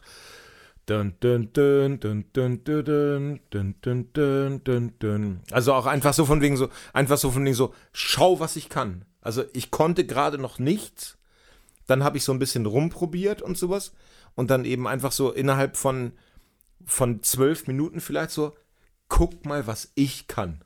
Also hat keinen interessiert in Herr Mohr. Vor allem nicht meine Eltern. Aber so, so dieses Gefühl, schau, was ich plötzlich kann. So, das würde ich, glaube ich, sagen. Und da, da muss man natürlich einfach äh, Led Zeppelin ewig dankbar sein. War nur ein Witz, ist natürlich die Purple. Nein, aber ich glaube wirklich einfach. Und, äh, und dann ging es relativ schnell los da mit der Marley Loner Gitarre in Cherry Red. Und da haben wir einfach das Riff gespielt. Stemmi, Scholle, Turbo, ich und HP. Und wir haben einfach dann, dann, dann, dann, dann, haben wir gespielt. Eine Minute. Danach haben alle geschrien, Smoke on the Water and Fire in the Sky. Das viermal und dann wieder das Riff gespielt. Das war ein Song.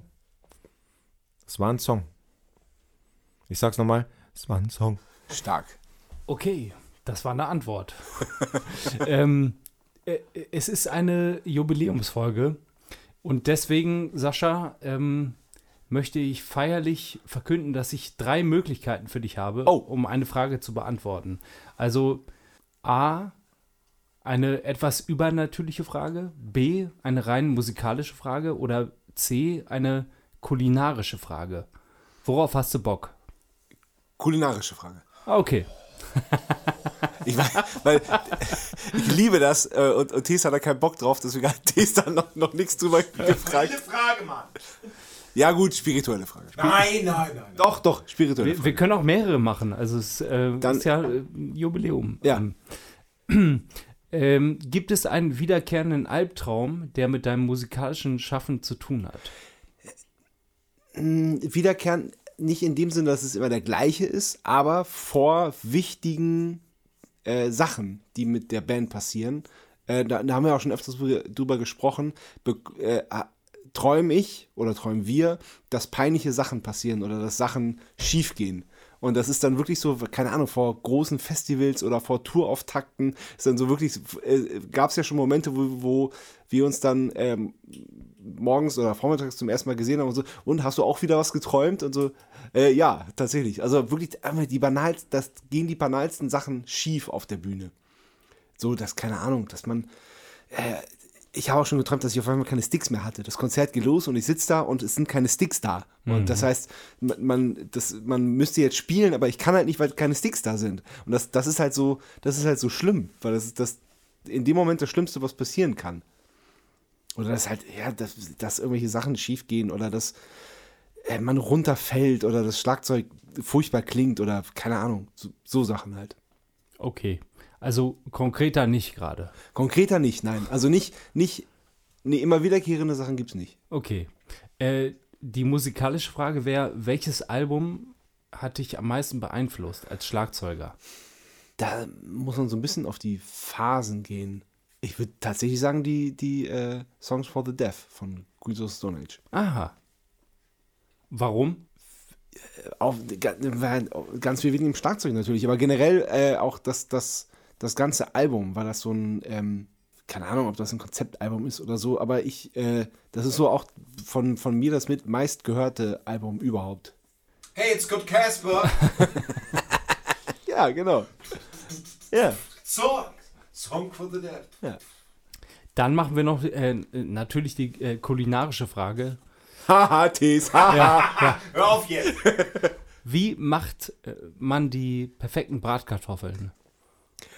Ja, da, da bist du ja eigentlich der Spezialist. Also du sagst nicht kochen vorher.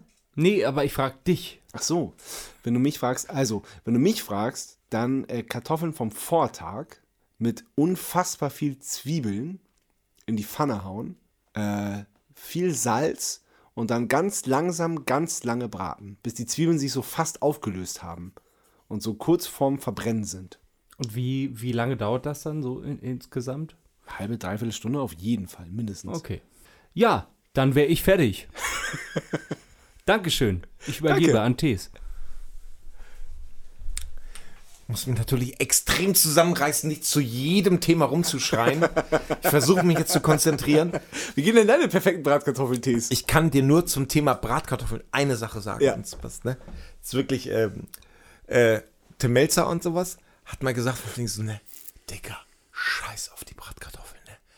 Das ist so kompliziert, Bratkartoffeln zu machen. So, die Leute sagen von mir so, ja, ich hätte gerne Bratkartoffeln. So, die dürfen aber nur 2,50 kosten und sowas. Die müssen aber total super sein. Und er meinte so, um richtig gute Bratkartoffeln zu haben, brauchst du einen Koch und der muss eine halbe Stunde lang arbeiten, damit das alles korrekt ist und sowas. Meint so, ja, ich hätte gern Steak von einem unerfolgreichen deutschen Independent-Musiker. Meint so, scheißegal, schneidest du Scheibe ab, legst es in die Pfanne, eine Minute da, eine Minute da, fertig aus. Die Leute sagen jetzt inzwischen sogar Medium Rare, damit sie sich geil finden.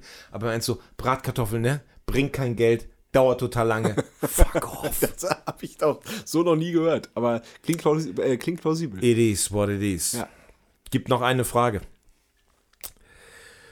Äh, ihr seid ja jetzt bei Nuclear Blast angekommen. Ja. Und das Label heißt Impericon. A Rising Empire. Gibt es bei Nuclear Blast wirklich den Flipperraum? Ich habe gerade erst drüber geredet. Es wird das Treffen geben. Pass auf. Es wird das. Tre- Ich sag das jetzt einfach. Ja. Es wird das Treffen geben. Ähm, Thomas Götz von den Beatsteaks, Ja. Wom von den Toten Hosen Ja. und ich. Wir werden Und? und T. Ullmann. Wir werden, wir werden uns in dem Flipperraum treffen, um da zu flippern. Und den gibt es wirklich und wir waren da. Und das gibt es einfach. Das gibt es. Das ist Und es gibt jemand im Allgäu, der interessiert sich für alle Sorten von Heavy Metal, aber auch für Flipperautomaten Ja. und für deutschen Grunge. Und der hat einen Flipperraum. Ja. Das war, war das war, glaube ich, ein Aldi früher. Und der steht einfach komplett voll mit Flippern. Und die funktionieren alle. Man, I'm going. ich glaube, das, ist- ich glaub, das ist der Grund, warum die Foo Fighters bei Nuclear Blast unterschreiben.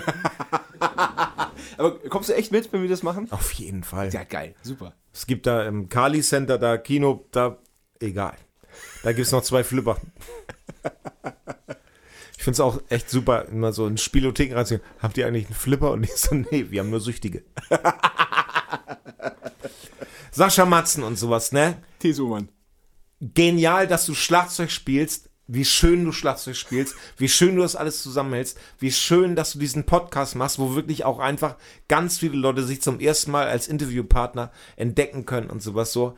Viel mehr Leute sollten so von dir gefragt werden, ähm, dann wäre die Welt ein besserer Platz. Vielen, vielen Dank. Weiß ich sehr zu schätzen. Nur der HSV. St. Pauli! Das St. Pauli-Lied hast du bei uns aufgenommen. Das ist voll gut. Oh nein! Oh, das ist halt noch, also. Du, wei du weißt es nicht und so. Wir Folge- haben es Folge- noch neulich aus. Es ist 18 Jahre her oder irgendwie Folge sowas. 150 ma- äh, ist das dein Thema, oder? Und das war die Fahrt, bevor wir mit dem Nightliner abgeholt wurden Ja, zu Rock am genau. Ring und sowas, wo, wir den, wo ich den Song im Regionalexpress fertig geschrieben Ja. habe und sowas. Und dann so, kann ich mal eine Orgel haben? Kann ich mal eine Orgel, kann jemand eine Orgel hier spielen? Und so, ja super. hooray, hooray, hooray. So, so werden Songs gemacht. so. Im Metronom und zu Hause bei den Matzens. Ja. Born a Legend. Tschüss. Tschüss. Das war Bum Zack. Bis zum nächsten Mal.